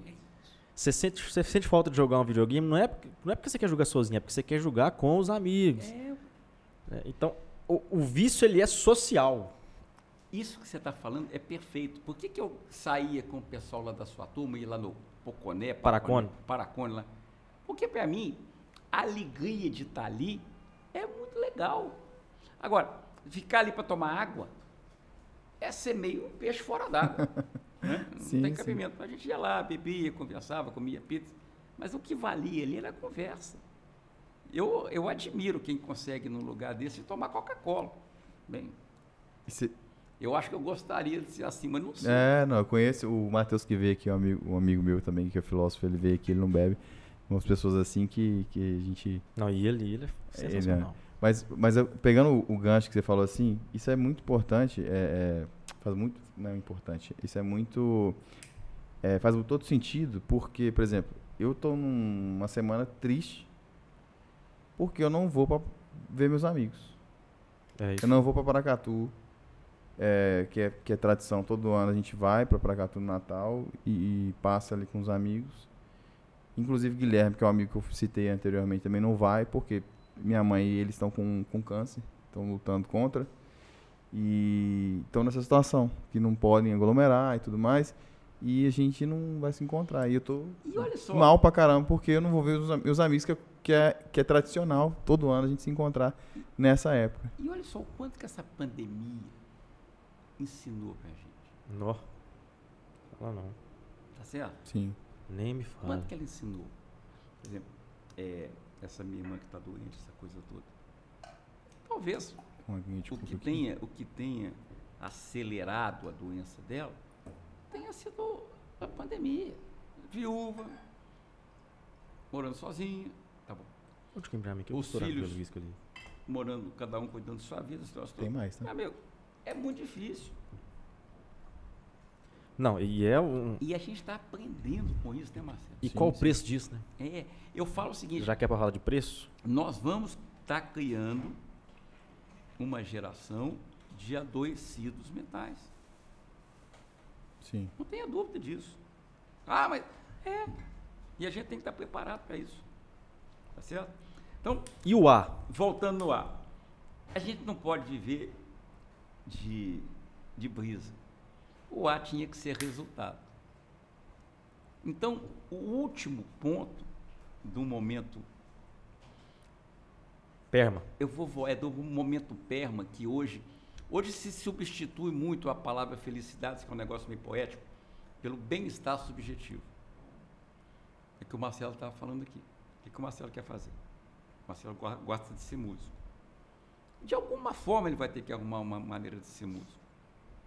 Senão ele vai ficar triste a vida inteira. Tá certo? Sim. Então, ainda que você tenha que ser professor, que ser doutorando, mas que tenha um momento para você tocar sua música. Sim.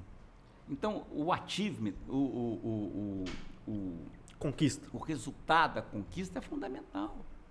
A gente não pode ser hipócrita, não, eu vou viver de brisa. Não, não vai. vai né?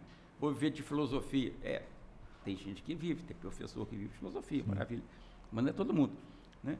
Então, isso tudo foi a primeira onda da filosofia, Positivo. da, da, da Psicologia psicologia, positiva. A segunda já traz mais um, um, um argumento que é a saúde. Então, além desses cinco do PERMA, né?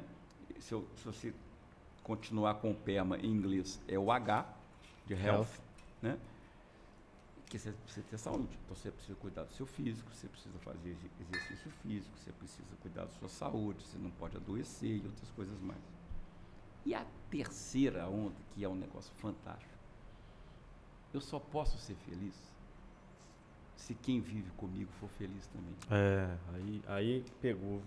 E aí a gente vai voltar lá no Vinícius de Moraes, lá de trás, que ele dizia o seguinte: é impossível ser feliz sozinho.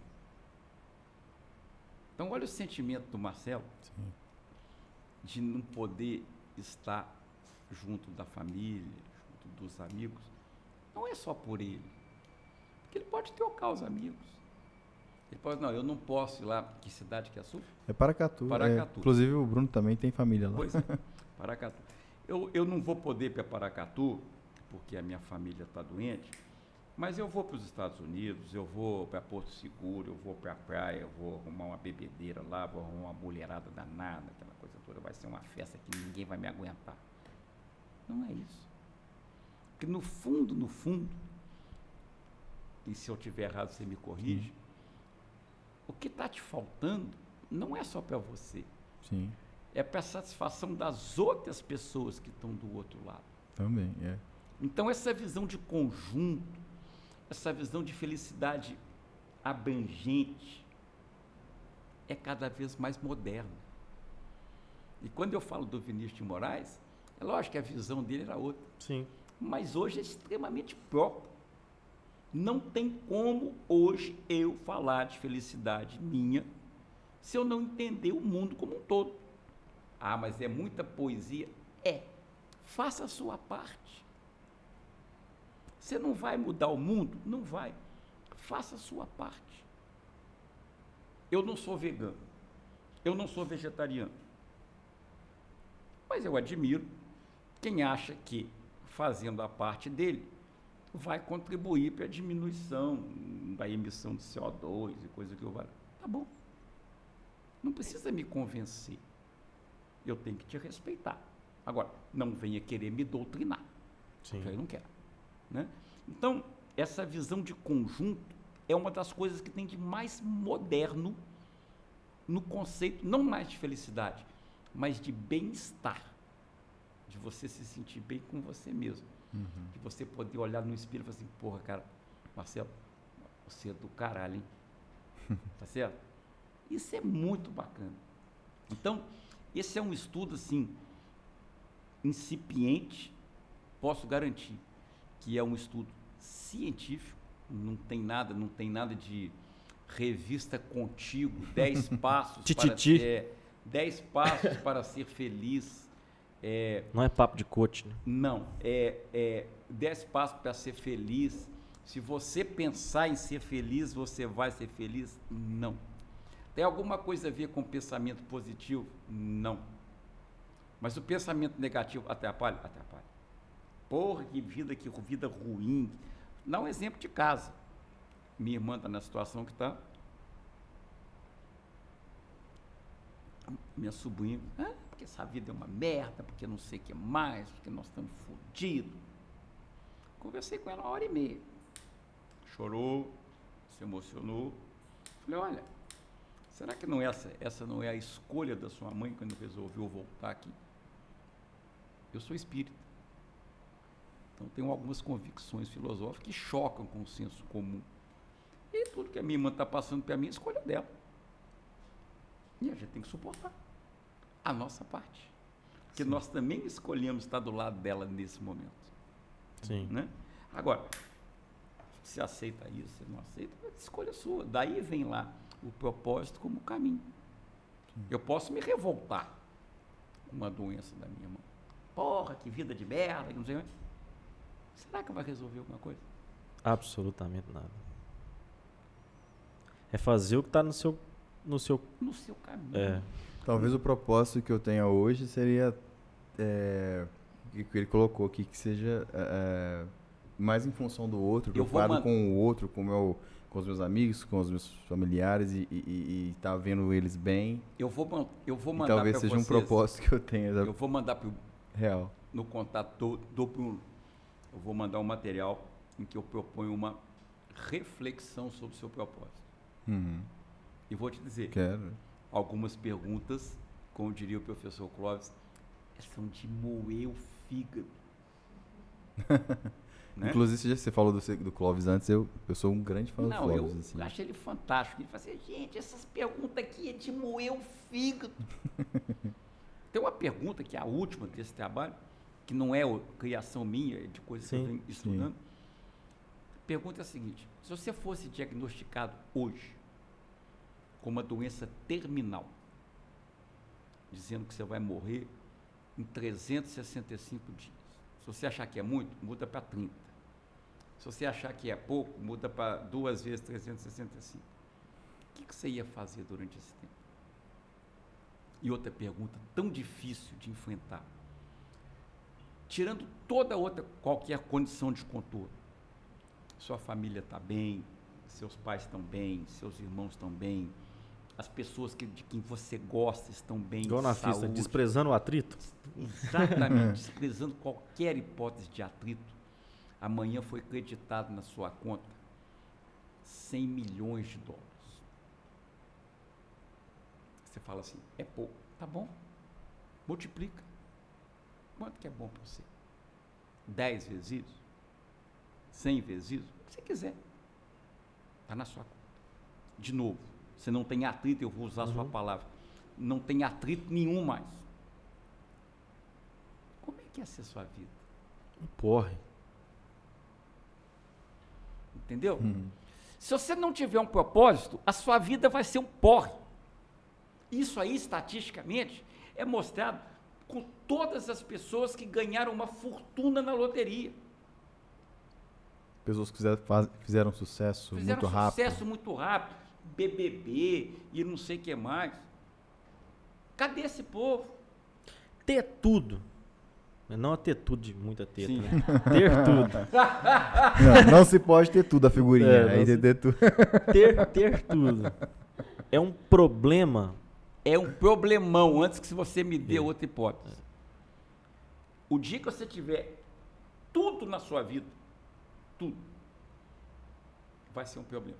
Gente, vamos pegar lá a alegoria de Midas. Sim. Eu quero ter todo o ouro do mundo. Onde eu tocar, vira ouro. O cara não consegue beber água. Uhum. O cara não consegue, não consegue fumar um charuto, porque vira ouro. E aí, o que, que você vai fazer com isso? Então não se iluda.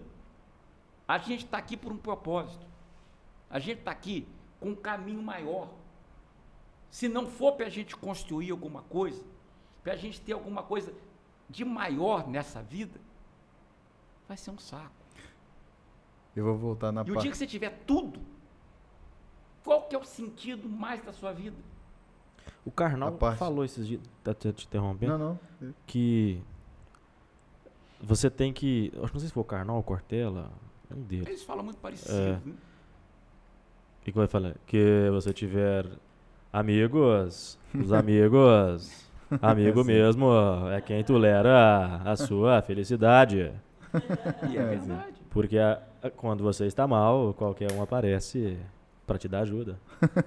Quem tolera a sua felicidade Essa é que é o seu amigo.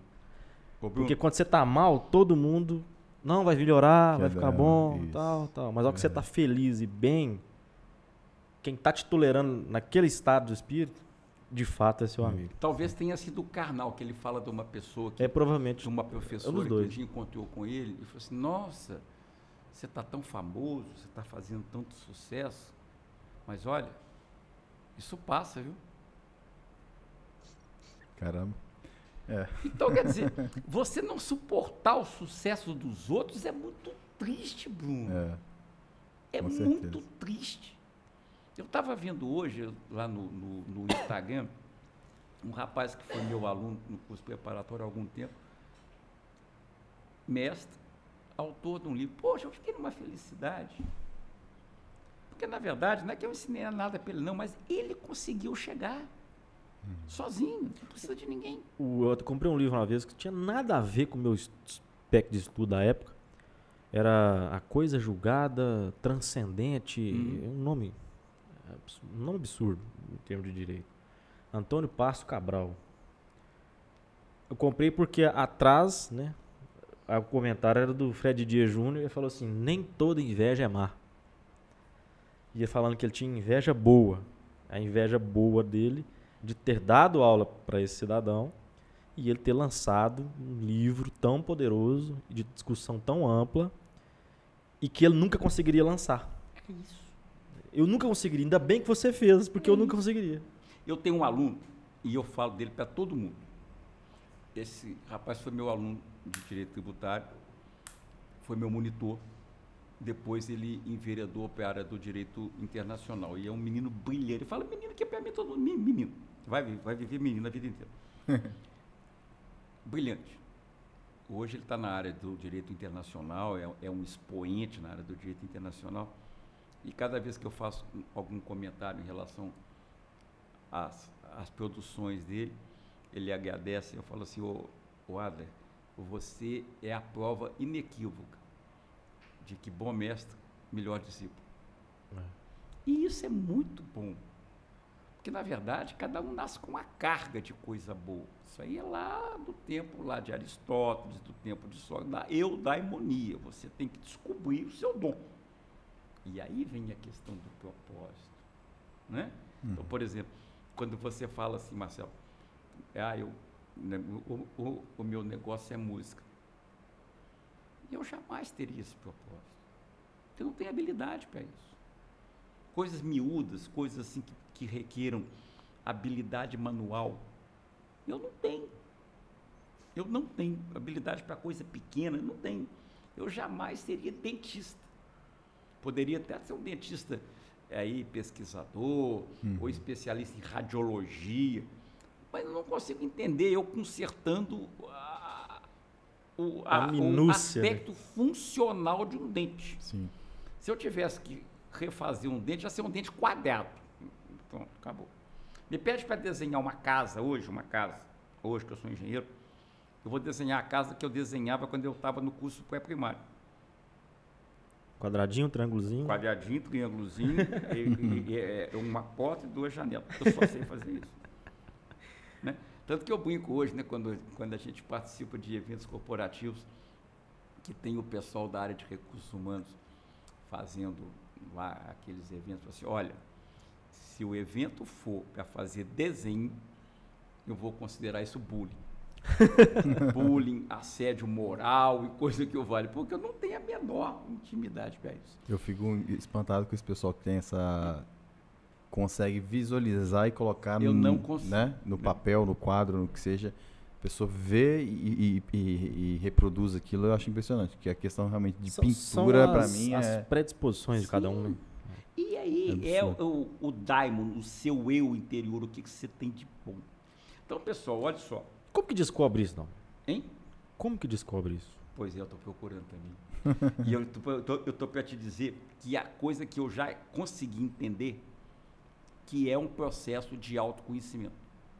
E hoje existe uma série de escalas de assessments validados estatisticamente para te dar uma ideia do que, que são. Nesse material que eu vou mandar para vocês, tem um acesso ao VIA Institute, em que você consegue, de forma gratuita, estabelecer quais são as suas forças de caráter e as suas virtudes. Hum. Você vai dizer, pronto, lá vem mais aí um, um testinho da revista Contigo, Teste vocacional. é, Tititi Com e outras Tidalmiro. Não.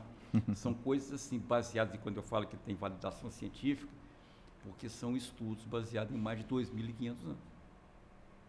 O sujeito procura assim, o que que todas as civilizações entendiam como virtude? Será que alguém entendia como virtude ser bandido? Roubar os outros? Passar os outros para trás? Será que isso aí, em algum momento da vida, foi entendido como virtude? Mestres de RPG, com certeza. Hein? É que é? Os mestres de RPG que ah, é uma virtude. É o, Então- é o, é o theft, é, theft, é, theft, theft, theft. Ladrão, né?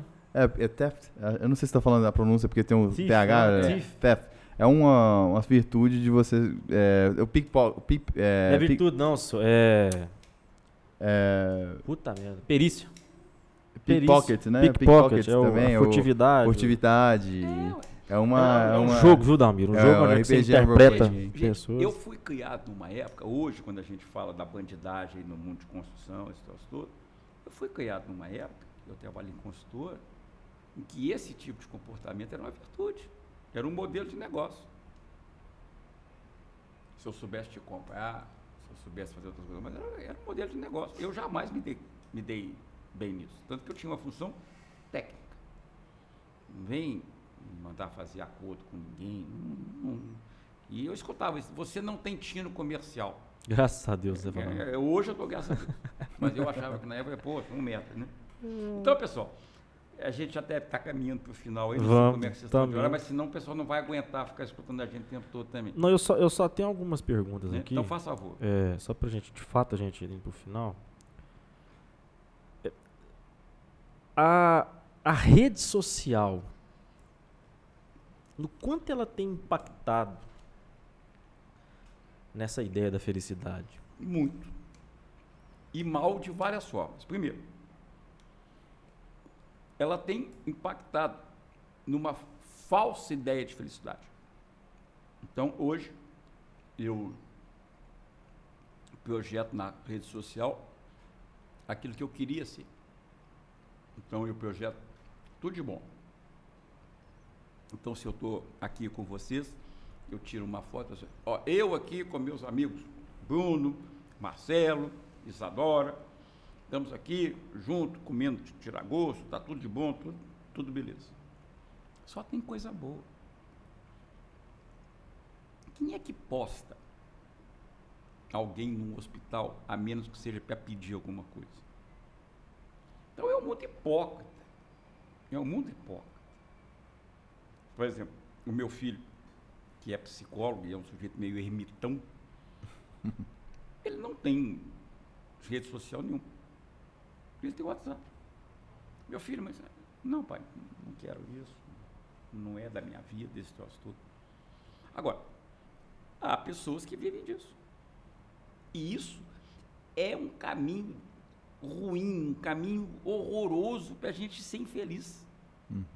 Porque a gente tenta projetar para a gente um mundo que não é o nosso. Entendeu? Então, por exemplo. É, os é, preditores, né? é. Ah, eu estou comendo aqui no mercado municipal, por exemplo. Sábado eu vim aqui, comi um negócio que eu não comia há muito tempo. Que é um prazer só meu, comi chouriço. Chouriço com pão, olha que maravilha. Né? Detesto isso. É, pois é.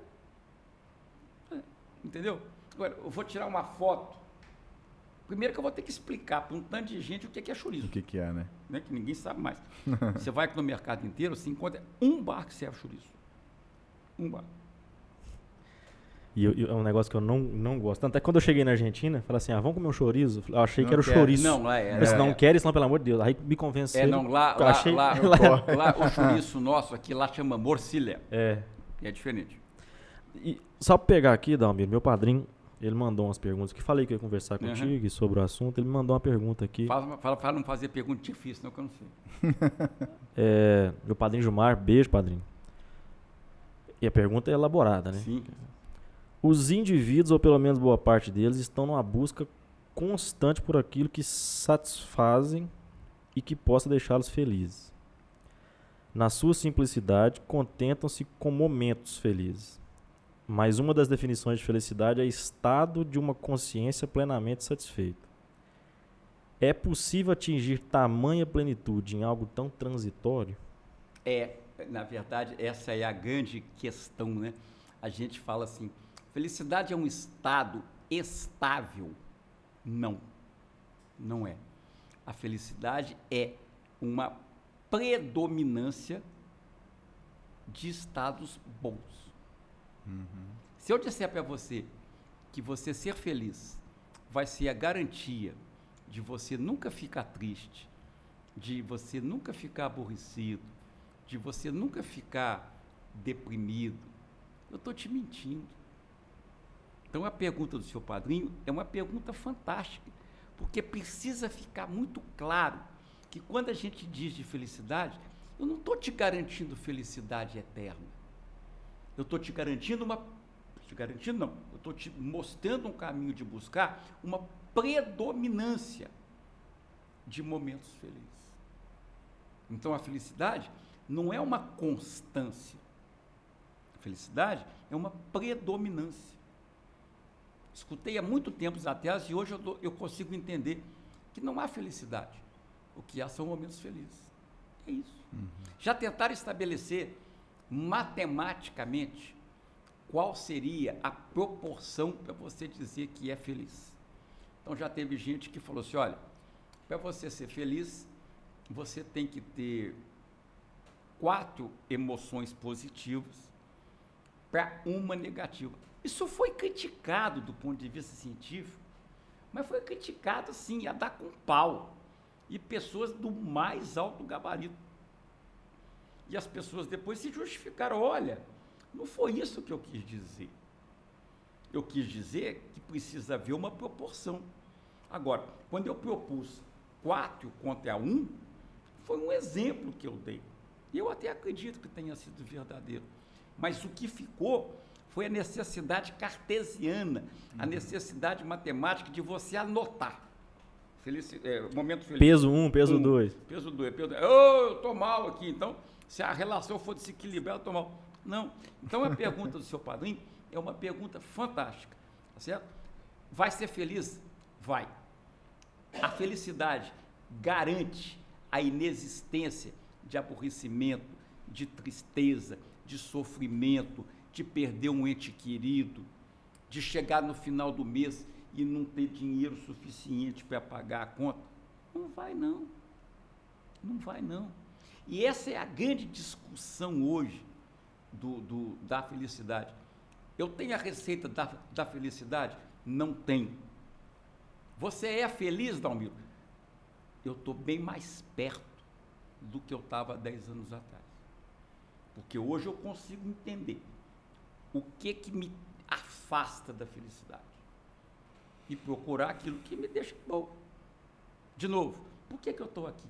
Porque eu tinha certeza que estar aqui seria para mim um momento bom, um momento de felicidade. Uhum. Em momento nenhum passou pela minha cabeça que eu viesse para cá e fosse ficar constrangido, fosse ficar apertado, pô, vão me perguntar qual que é o cosseno de 30, e eu não lembro mais. Eu quero saber, entendeu?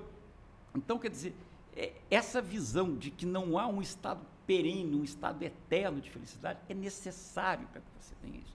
Isso não existe. Se alguém, como diria o padre Quevedo, isto não existe. Isto não existe. É isso. Não é verdade. A pergunta do seu padrinho é muito boa e eu agradeço muito. É porque, eu penso eu, né? Se você não passar por experimentações ruins, você não consegue definir o que é o bom. Isso. O, o professor Clóvis fala que a felicidade é definida pelo conceito de falta. Você anseia, você acha, e aí nós voltamos no conceito de editor, que você vai ser feliz quando você tem o que você não tem. Eu digo, se tiver, não faz mais falta. E ele dá o exemplo da filha dele. Sim. Que queria um jogo. É, DS, não sei das quantas, tudo mais. E ele comprou o jogo. Depois que a menina ganhou e abriu, aquilo ela já não queria mais. Ela queria um, um DS Plus, Mega Blast, eu não sei o que mais. Por aí vai. É o que ele está falando hoje. Eu quero um Porsche zero quilômetro. pô, comprou o Porsche, andou com ele três dias. Daí um cara falou, pô, mas será que o Porsche era só isso? Agora eu quero um outro carro. Exemplo meu. Escolhi ser engenheiro por quê? Porque eu achava que sendo engenheiro eu ia ter uma vida patrimonialmente agradável. Na minha formatura achei aquilo um saco. Pô, é isso que eu Isso, isso reflete também no- nas pessoas, né? Lógico. Porque eu tô o tempo todo aqui lembrando da minha avó, né, nessas conversas, porque essa minha avó era uma pessoa que iluminava. E, e hoje eu, não- eu perdi ela em 2019. E eu morei muito longe dela, morava em Brasília, Aham. morei muito tempo longe. E, e hoje eu não tenho, então eu sinto falta, né? Na É, época que ela tava viva, é. eu via pouco tempo, sabe? Tipo, eu ia lá uma vez no ano. Então, no máximo duas vezes no ano, era pouco tempo. E, eu- É, e a é o- gente. É o conceito da falta. Dá falta, porque, É eu- lógico, óbvio que eu amo ela e faz muita falta, mas é, quando ela tava aqui, realmente eu aproveitei pouco do, do, do tempo que eu tinha É. pra aproveitar com ela aqui, em vida. Mas eu acho que o problema vai ser o seguinte: independente do tanto que você tivesse aproveitado, talvez você continuasse a ter a sensação que aproveitou Concordo com pouco. você. Por É quê? porque Porque ela não coisa- está mais aqui. É, e quando a coisa é muito boa, você fala assim, poxa, eu podia ter tirado um pouquinho mais dali, né? Certo? Mas olha só, por outro lado, foi o que a vida te proporcionou. Você não ficou longe da sua avó por uma opção negativa. Eu vou ficar longe da minha avó porque eu não quero ficar perto dela. Sim, sim. Não, é porque a vida te colocou, que a gente está falando de Sim, ter o mínimo de dignidade. Você não foi para Brasília, imagino eu, porque você sempre sonhou em morar em Brasília. Você foi para Brasília por uma condição de conjectura de vida. Você precisava de estar lá por um motivo qualquer. sim. Né? Então, eu já morei nesse Brasil inteiro. Agora, em alguns lu- lu- lugares eu fui, por quê? Porque eu achava que ali estava um preditor da minha felicidade. E eu custei muito tempo para achar, não, não, não, é, não é bem isso que eu quero. Sim. né? Então hoje, assim, de tudo que eu vivo na, na minha vida e do meu convívio com pessoas no mundo corporativo muito mais novas que eu, a minha grande alegria é poder contar para essas pessoas que estão no caminho o que, que eu já passei. Não quero que você ache que eu estou certo ou que estou errado, mas preste atenção, pode, pode ser útil, né? Pode ser útil. Não. Hum? Fantástico. Não, não é, não é tão assim não. Foi profundo, cara, hoje. Eu tô bem, assim, bem mais passivo, bem mais de escutar mais, de pensar. Igual do Matheus também. Foi o Matheus que a gente falou aqui, um filósofo amigo meu também. Eu fiquei bem, assim, também, só escutando, Reflexivo, né? refletindo, Ô, gente, porque... E pra gente que consegue transmitir isso para vocês, isso é de um preço impagável. Porque se eu conseguir te incomodar de alguma Sim. forma, se eu conseguir que você vá deitar e falei, pô, aquele filho da puta que falou de um negócio horroroso para mim, acabou com a minha noite, já tá bom. Eu participei de um evento em Curitiba, que tem um cara que é da área de, de, de, de TI, um cara brilhante, mas é um cara que tem uma consultoria de desenvolvimento humano. E ele falou um negócio que eu nunca esqueci. Ele falou assim, ó, um dia a gente vai morrer. Isso é a única coisa certa. Sim. Você não sabe a Não, hora. são três coisas certas.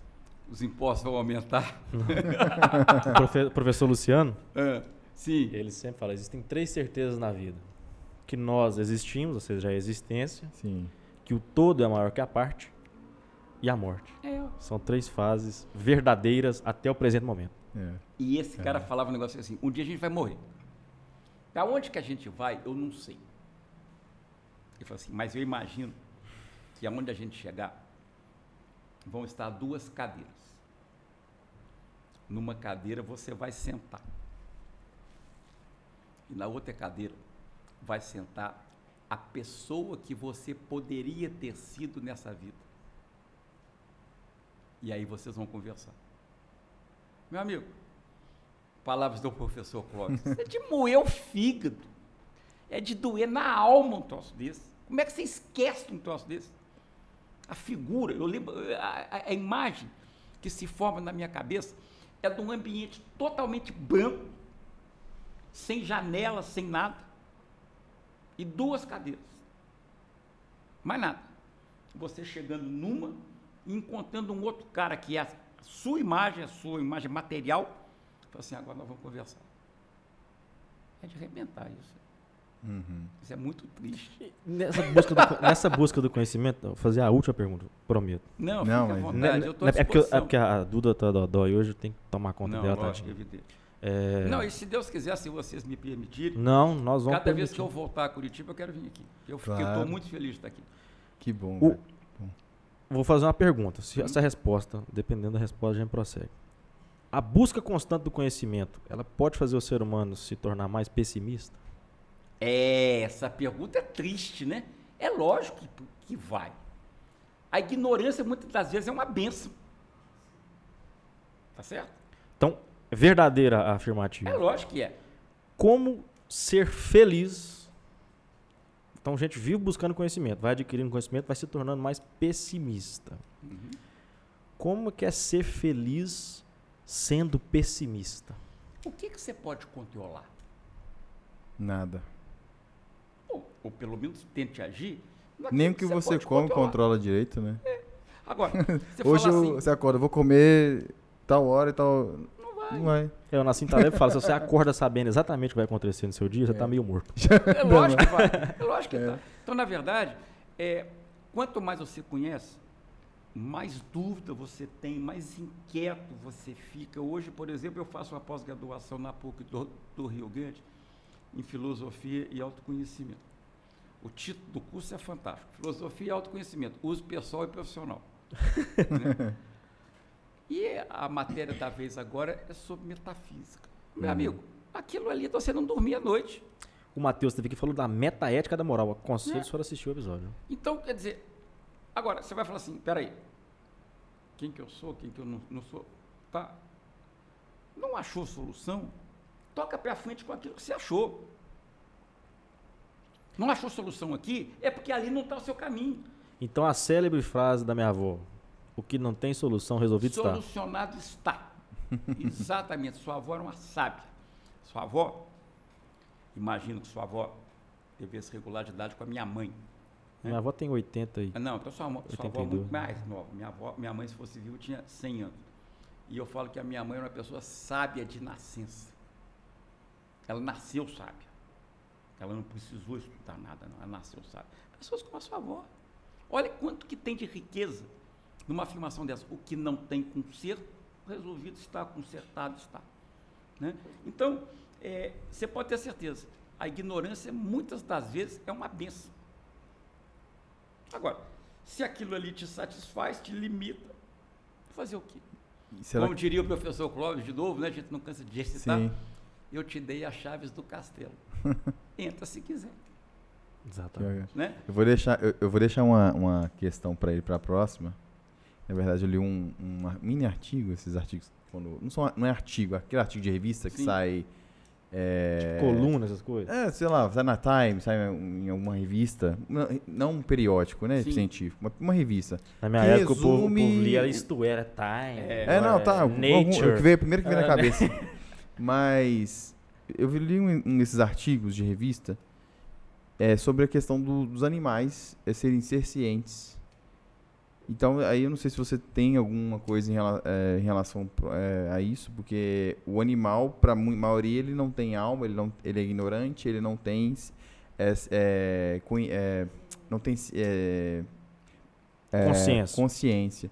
E aí tem uns estudos que falam que os animais são ser cientes e que, que eles têm uma certa percepção da realidade do mundo e tal, é, de, em relação à felicidade, tristeza e tudo mais. Então, assim, é um, é um deba é uma conversa legal. É uma Não conversa- agora, não é pra uma agora. conversa difícil e eu É. diria, do pouco que eu já estudei sobre, sobre isso, é, nós, humanos, temos um, um do, sobre o aspecto da neurociência, a gente tem um encéfalo muito mais evoluído. Dizer que um animal não tem sentimento, não tem emoção, só se você nunca viveu com um cachorro.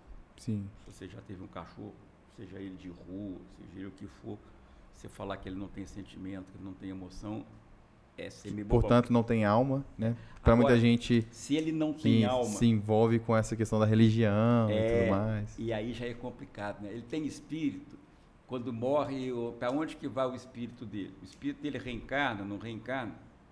Aí já é um assunto que É outra fica coisa, né? difícil da gente falar, É. né? Mas se você me perguntasse assim hoje, que, que você acha? Eu acho que o Criador é muito grande para fazer alguma coisa que não tenha sentido aqui nessa vida. Sim. Por outro lado, a metafísica acha que as coisas por si só não têm sentido nenhum. Qual que é o sentido dessa caneca aqui? Nenhum. Ela tem uma utilidade, é botar uma coisa aqui dentro você poder beber. Ou se você não quiser beber, é para servir de enfeite. Ou se você não quiser nem para servir de enfeite, é para ficar numa prateleira para juntar poeira. Mas ela, por si só, não tem sentido para nada. E aí que eu volto a falar. Às vezes a ignorância é uma benção. Sim.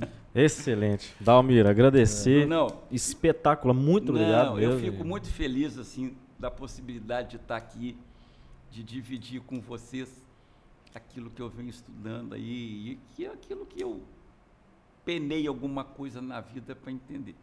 Se vocês estão dispostos a ouvir, eu fico muito feliz e já me convido de Não, outras vamos. vezes que eu vier a Belo Horizonte a gente marcar, que para mim foi uma felicidade muito grande estar aqui, muito grande mesmo. A gente marca mais cedo, vai ali no mercado, come um Sim. chouriço, volta, já agarra aqui direto, né?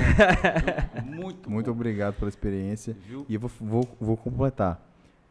Um dos motivos de fazer isso aqui é não, não, não me preocupar com o que os outros vão falar, e o outro é, é compartilhar e, e ter mais conhecimento a cada final de episódio. Eu acho que a gente vai começar a enumo- enumerar aqui Não, com certeza. os motivos Cada, de estar con- aqui, cada porque conversa é todo um- dia eu me questiono, mas ao mesmo tempo eu tenho, eu tenho a resposta, sabe? Tipo, por que, que eu tô fazendo isso daqui? É isso. E aí eu tenho a resposta em cada Ô, episódio. Marcelo, e pode ter certeza, você vai crescer, você vai ser grande a hora que você entender que você não precisa da opinião dos outros para dar a sua dimensão, Sim. entendeu? Então, você, você ah, gosta de mim, não gosta de mim? Eu, eu, eu brinco com assim, não gosta de mim? Não casa comigo. Pronto, acabou. Porque mesmo assim, se não gostar de mim e casar, eu vou separar logo também, não vai resolver. Entendeu? Então, quando a gente consegue entender isso, Sim. é muito bacana. Eu acho fascinante essa, essa experiência que a gente está tendo aqui de, de ter convidados assim que, que, que contribuem bastante, por mais que não, per- não, não percebam. Muitas vezes a pessoa vem aqui, conversa, não percebe tanto que Não, ela e- deixa aqui. E olha pra só, mim- e na verdade, o que eu quero deixar para vocês é incômodo. Isso. Eu quero que vocês deitem e falem assim: porra, filha da puta, veio aqui, falou isso, me deixou sem sono. Que bom. Até para que você possa falar assim: olha, o que você falou está tudo errado. Beleza, vamos discutir. E, e, e para mim, é literalmente, de coração, é um negócio muito gratificante, porque eu recebi presentes materiais, três presentes materiais enquanto eu estudava. Material assim, um, um livro. né? Foi um seu, que é o livro que tá aqui, um do, da Patrícia, uma latinha da Coca-Cola zero. Sabe quando a latinha da Coca-Cola zero veio escrito nomes? Sim. A Patrícia me chega na sala com a Coca escrito Bruno É o carinho que a gente. e me entrega. E do nosso saudoso, infelizmente perdemos esse ano, o professor Augusto Lee, o, que é nosso professor de Direito Ambiental, Augusto Lee Orton, que me deu um livro de Direito Constitucional. é, no começo da faculdade, pedi ele. Só não tem um livro é, sobrando lá dos que vocês ganham de professor, não traz que eu te compro. Ele trouxe. Falou assim, não, não precisa pagar, não é seu, tá com autor. Guardo até hoje um livro que não serve em termos acadêmicos para absolutamente mais nada, mas ele tem um efeito. é, Você sabe que quando eu era professor, algumas editoras, poucas, me davam livros. E eu sempre fiz questão de dizer: os livros que eu ganho não são para mim, são para os meus alunos. Porque graças a Deus eu posso comprar os meus livros. E tem aluno que não pode. Tá, tá certo? Ou então, que na possibilidade escolheria um outro. Falei, Então presta atenção, me dá um livro bom para que o aluno que ganhar possa fazer propaganda para outros que podem comprar. Exatamente. Mas é isso, pessoal. Obrigadão, Dalmir. Um abraço e. Para vocês todos que viram a gente aí, agradeço de coração. Ó, tá- a diretora está mandando eu olhar para lá. É. A né? gente que agradece. A gente né? tem que obedecer aqui. E eu fico, assim, muito feliz de estar aqui, fico mesmo, de coração. Eu disse que se, me- se eu me emocionasse, que vocês não me perdoassem, mas eu estou emocionado. Então, para quem não percebeu, Obrigado, nós gente. entrevistamos hoje o Al Capone, tá? Inclusive, quem quiser os materiais, pode pedir no e-mail? Pode pedir domcapone45 arroba gmail.com. Vou repetir. Domcapone, tudo junto, 45 arroba gmail.com. Eu tenho um trabalho em, em que eu proponho uma, uma reflexão sua. Você não precisa de me mandar nada, não, tá? É só seu mesmo. É para você dormir com o barulho. Né? Se Então- você quiser gente Então, manda aí, pessoal. Manda aí que vai ser muito bom para mim. Não deixe de se inscrever no canal, acompanhar o Canal nosso Instagram, fantástico esse, vocês estão de parabéns. Inconfidentes Podcast. Estamos também no Spotify, no Google Isso aí. Podcast. Acompanhe também o professor Dalmiro, Construir-se Construir o C, no Instagram, que pode é procurar. exatamente é isso. É um, um projeto para você construir o seu bem-estar. Vou colocar na descrição lá também. Pode Isso, Toda- marca os contatos, todos vou lá. Pode marcar que é lá. um projeto que eu pretendo desenvolver esse ano, que a ideia é essa: autoconhecimento, propósito e um mapa de vida para você chegar lá. Não, fantástico. Obrigado, Isa. Obrigado, Heitor, tá lá dentro. Obrigado, Obrigado, Marcelo. obrigado. Muito obrigado. viu? Duda, bem, tô chegando aí Obrigado, pra tomar Isadora, conta de obrigado. você. Te Duda, amo. que não tá beijo. aqui hoje. Não tá aqui Vai lá, hoje. Obrigado. Duda, cuida. Dalmir, muito Deixa, obrigado. deixa ele cuidar de você, você merece com certeza. Gente, com Deus. Um abraço. Até logo. Gente.